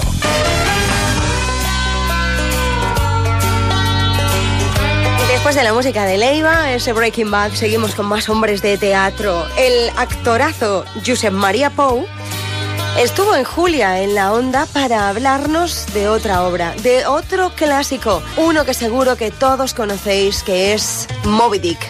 Y ese Capitán Ahab lo han hecho, lo han llevado al cine personas como Gregory Peck, también creo que lo fue Orson Welles, se puso en la piel de Capitán, o Vittorio Gassman. ¿Quién podía hacerlo en España? Pues José María Pou, y no se me ocurre mucho más, la verdad. Señor Pou, buenas tardes. Buenas tardes, señor Otero. ¿Cómo, cómo estás? ¿Bien? Bien, bien, bien. Cuidándome, cuidándome para ser Ahab dentro de un par de horitas, Sí. descartando. Sí, sí, porque me han contado que el Talahab con la mm, pierna de palo que te han colocado supone un reto, además de todos los que ya sabemos, ¿no? Cualquiera que conozca la obra de Moby Dick, es que físicamente creo que también para ti es, es muy duro, acabas agotado todos los días, ¿no? Supone un esfuerzo físico quizás superior a cualquiera de los otros personajes que haya hecho hasta ahora. Más allá de la intensidad mm, del mundo interior del personaje, un personaje que se está debatiendo continuamente entre la vida y la muerte en su, en su locura por perseguir a la ballena. Más allá de eso, a los directores de escena no se les ocurrió otra cosa que complicarnos la vida a los actores con una pata de palo que pesa 7 kilos, con un, de- con un decorado en pendiente que hay que hacer unos esfuerzos enormes por subir y bajar, etcétera, etcétera, por un ruido de truenos enorme y hay que imponerse con la voz por encima de ellos. En fin, hay que estar preparado. O sea, que sales del escenario y te metes en la cama y a reposar hasta la próxima función, ¿no? Para recuperarte de todo, de lo mental, de lo físico.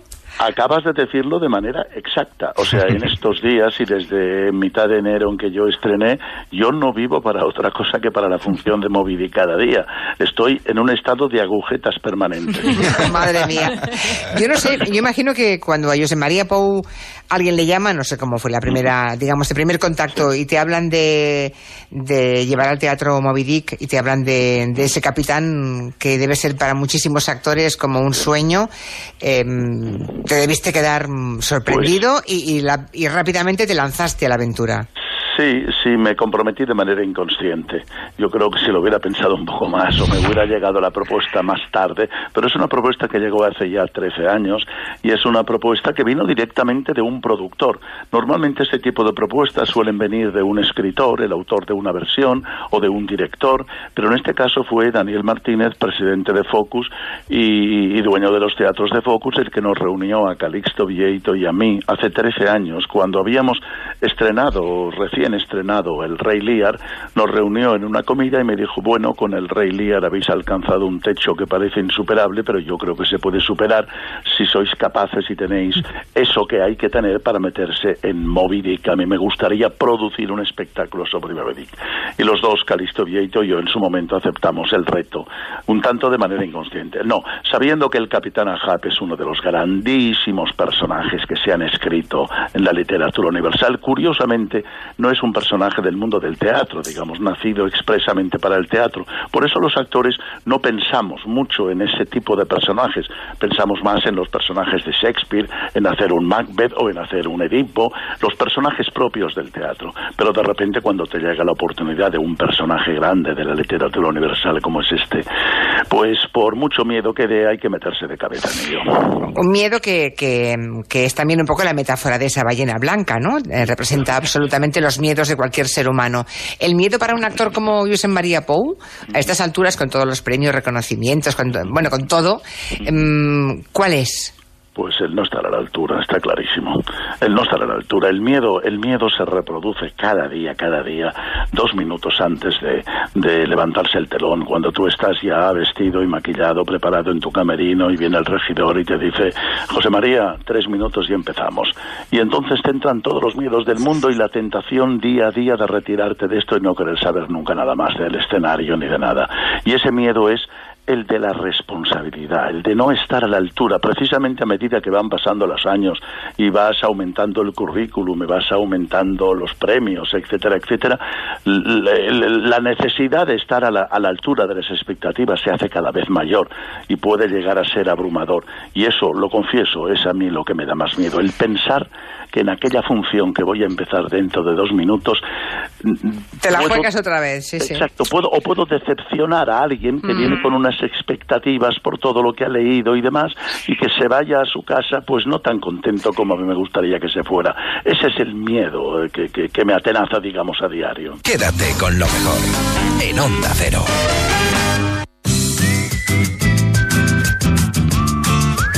Judith Vasco ha vuelto a ser la embajadora del Hospital Vall d'Hebron de Barcelona contra el cáncer de mama y ginecológico.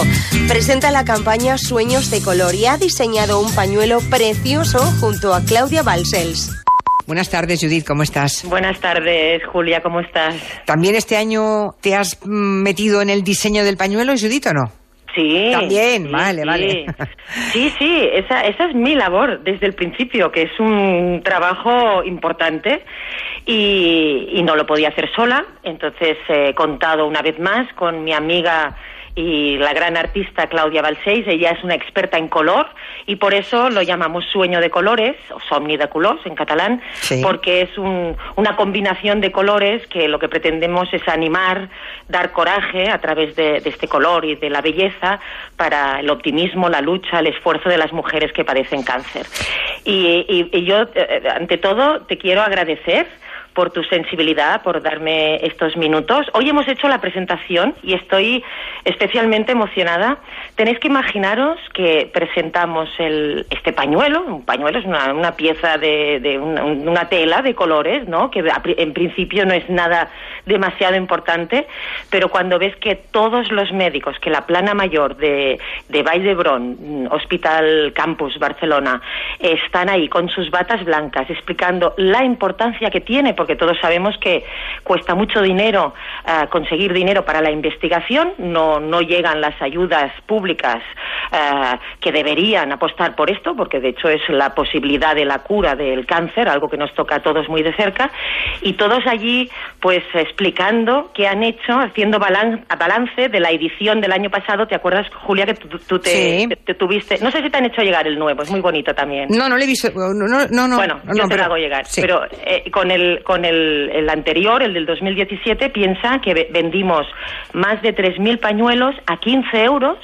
Pues si haces números, te vas a, pues a casi unos 45.000 euros, que sabemos ya que han ido a dos becas de dos investigadores. Así que es bonito, ¿no? Saber que una cosa que que incluso es un divertimento porque es bonito diseñar un, un pañuelo. Que sirve pues- para algo, ¿eh? Más allá de para decorar, claro. sí. Y, y ya sabemos Mm. que es un granito de arena, pero es un granito de arena muy importante, así que Sí, estoy el feliz de poderlo explicar. Sí, porque el cáncer de mama sigue siendo uno de los más frecuentes. Casi el 30% de tumores que afectan a las mujeres, el 30% ¿eh? son cánceres de mama y afortunadamente en muchísimos casos eh, las mujeres salen adelante, superan y vencen Sí. ese cáncer. Y hablamos, Sola- Julia, sola- del cáncer ginecológico, o sea, ginecológico. Hablamos del cáncer de la mujer, Mm.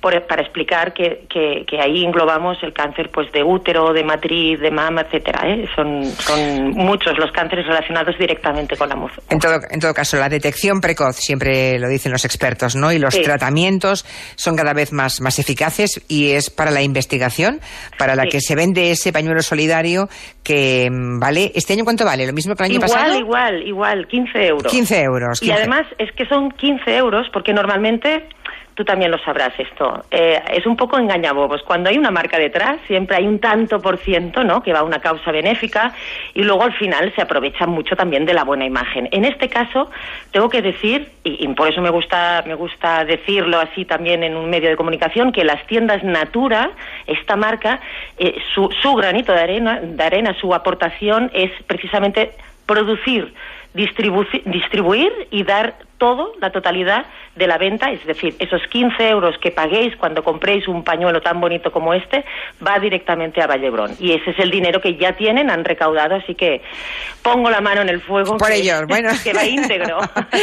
Judith Mascó eh, me parece fantástico que pues todo, todo lo que la ha rodeado, su vida como, como modelo, la haya convertido finalmente, sigue haciendo de modelo de vez en cuando, la seguimos viendo pletórica, hermosísima, eh, con la edad que le corresponde y maravillosamente arreglada, pero luego se arremanga y dedica buena parte de su tiempo a actos solidarios como estos que hoy hemos apuntado y que me parece que convertirse finalmente en embajadora de las causas justas, pues es una forma estupenda de devolver a la sociedad aquello que te han dado por el éxito, Pues sí, ¿no? sí. Y el triunfo de tantísimos años en la pasarela Sí, o en el mundo lo- de la publicidad. lo siento así, Julia. Estoy, estoy de acuerdo. Yo, yo podría decir que la moda y la solidaridad en realidad son dos ámbitos que, que me apasionan y, Ah. y cuando puedo no unir los dos me hace especialmente feliz porque de una cosa entiendo y la otra me hace sentir útil y como tú bien decías es verdad que de alguna manera lo debemos y tú también desde el, desde el sitio donde estás trabajando yo creo que todos podemos podemos hacer mucho Podemos, podemos. Gracias, bueno, Judith. seguiremos, pero animar a que todo el mundo se compre el pañuelo solidario de las tiendas Natura de toda España por 15 euros para una causa buenísima y muy necesaria. La investigación del cáncer ginecológico y de mama. En Onda Cero, quédate con lo mejor. Rocío Santos. Una iniciativa preciosa, todo el mundo a comprarse ese pañuelo, hombre, y ayudar a todas esas mujeres que padecen cáncer de pecho y cáncer ginecológico. Hasta aquí el programa de esta semana, espero que hayáis disfrutado tanto como nosotros. Os voy a dejar con el Somos Humanos, con los gazapos de Julia en la onda y además os voy a dejar un beso enorme y que disfrutéis mucho, mucho de la semana y del fin de semana. Nos volvemos a encontrar la madrugada del viernes al sábado a eso de las 4, 3 en Canarias. Ya sabéis que si nos echáis de menos, ondacero.es. Adiós. Muy buenas tardes. Muy buenas. Aquí estamos con cuatro horas intensas preparadas para los oyentes de, de Onda Cero. Julia. ¡Julia! Nos hemos, sí, Ay, no, nos te- hemos quedado en un Sí, silencio. nos hemos quedado en la nube. Son tan tontas. en la nube. Fíjate. Julia. Las 3 y 30. Digo las 3. ¿Qué está ocurriendo, querida Julia? Se equivocó. Da Julio Otero. No te preocupes, dilo con calma. Las 4 y 34 minutos, una hora menos en Canarias, y se preguntan. ¿Por qué? Te equivocas. Siempre. Esto tiene un gabinete, ¿eh? Vamos. A una persona próxima a mí, pues un día le tuve que decir, oye, tienes que arreglarte la boca, no puedes salir así por la tele. Me cago en tu muy la española. ¿Y se arregló la boca? Hombre, con- me- podéis imaginar que el momento en que tuve que decírselo, pues francamente lo pasé muy mal. Mal, mal, mal. Verdadera mal. Pero pensé, si le tengo afecto a esta persona, Que ligaba menos que un robado en una piscina. mejor será que se lo diga. Ella es el terrorismo en persona. ¿No? Mejor, eh, entonces la coges en una parte y le dices, mira, Hoy, hoy, hoy, hoy. creo sinceramente Me tomen todo. Que esto para salir por la tele no es bueno Da asco de solo de verlo, ¿eh? y creo que pues, deberías arreglarte un poco mm, la boca Acabó siendo su pesadilla. porque se ve, se ve fea por la tele. A mí esto me da asco. Y me, y me hizo caso. Y, y ahora, pues cuando, siempre que me ve esa persona, de la persona por la que usted se ha interesado. cada vez que me ve me lo dice, qué bien que te hice caso. Muchísimas gracias, un besito. Si es que puede aumentar, Muy dura, ¿eh? Es muy es muy duro. dura. Es muy duro. Otra pierda. ah, pierda. ¿Qué dice? Pierda. Del camino. Se le ha ido un poco la cabeza. Otra piedra gorda. Ahora, ahora. Claro. Simplemente digo Ah, hombre, ¿qué tal? que buenos, eh, muchos disparates que están ocurriendo ahora mismo en el monte es por el desapego que tienen los nuevos eh, ganaduros. ¿Cómo? ¿Qué dice? Los nuevos eh, ganaduros. Es muy duro. Duros. Perdón, ganaderos. Ah, ah, vale. Recordemos muy rápidamente, Gallego, lo de los huevos de Sí, los franceses. venga. Mira mi huevo. Qué huevos, señoras y señores. ¡Hombre! Gallego, crack. Y esas, eh, eh, esas, eh, esas, eh, ¿Qué te pasa? y esas, eh, esas, esas. Estoy un poquito nerviosa. Cálmate. Chafalatas. Muy bien. Son unas, eh, una especie de, de mecanismo que se adosa a la pared. Sí. Y que tú pones la lata ahí, le das un golpe de palanca, ¡pum! y cae como una monedita de aluminio. ¡Pum! Eso es ideal. ¡Pum, pum, pum! ¿Cómo aprendemos con gallego? que- pero yo tengo un método que es igual de eficaz, que es que tú la pones en el suelo y qué y le pegas un taconazo, un taconazo, pero pero un taconazo de legionario, así, ¡canclanga! Sencillo y eficaz. ¡Canclanga! Gallego no ha dejado el barrio, ¿eh? sigue en el barrio. pasa contigo, tío? ¿Conmigo qué va a pasar? Te, te lo dejo. En la Verneda lo hacemos así. Cuidado. Te lo dejo como una moneda de 5 céntimos. Yo, niquelado. Cuidado con este que está loco. Es la primera vez que las organizaciones feministas convocan una huelga. ¿Cómo ha dicho usted? Convocan una huelga. Casi una huelga. Coño es esto. A mi coño, yo qué sé.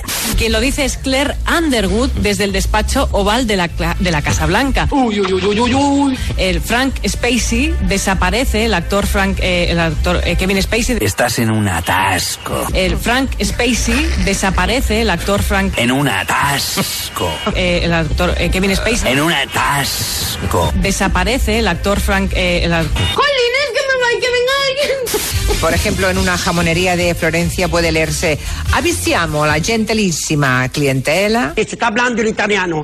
Si quieres se lo repito. Vale.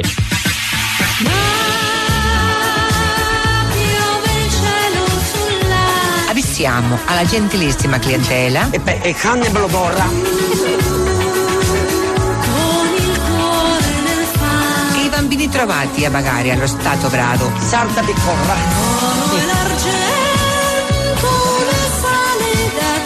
per la bottega verranno venduti al locale mercato Sarti Doni.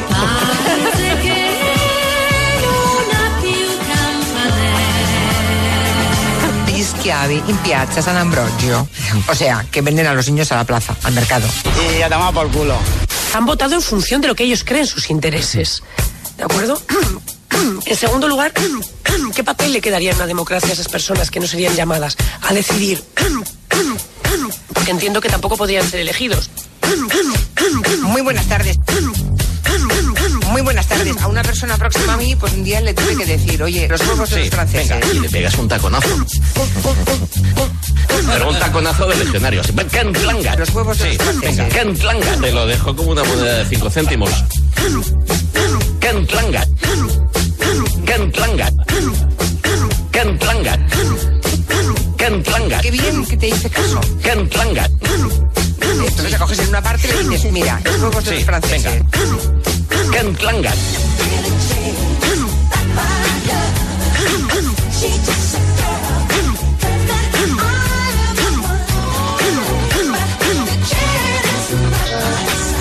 huevos de Sí, los franceses. venga, le pegas un taconazo. ¿De acuerdo? ¡Canclanga! ¡Canclanga! ¡Canclanga! ¿De acuerdo? ¿Y qué somos? Un moco colgando. O una legaña. O la bragueta abierta. No, hija, no. ¿Qué somos? La señora Otero con barba. No, no, no, no, no, eso no puede ser, hombre, no puede ser. ¿Qué somos? Yo soy penelopista y Javier Bardemista. Y yo también. Somos humanos. Rocío Santos. Quédate con lo mejor.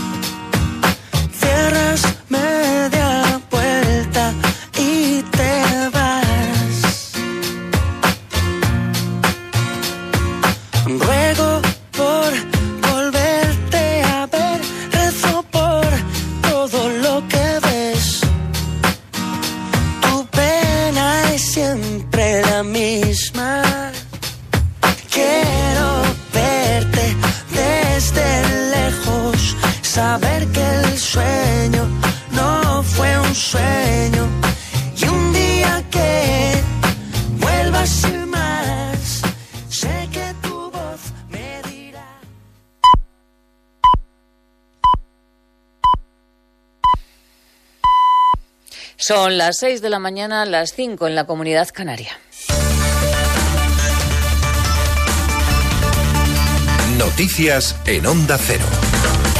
Buenos días. Sábado de movilizaciones. Los pensionistas salen a la calle para reclamar pensiones dignas. Las manifestaciones se van a celebrar en más de 100 provincias y son una forma de meter presión al Gobierno para que las pensiones se revaloricen por encima del 0,25%. En Madrid habrá manifestación por la mañana a la que se suma el Partido Socialista y Podemos y otra por la tarde. Pablo Iglesias dice que es momento de estar con los jubilados.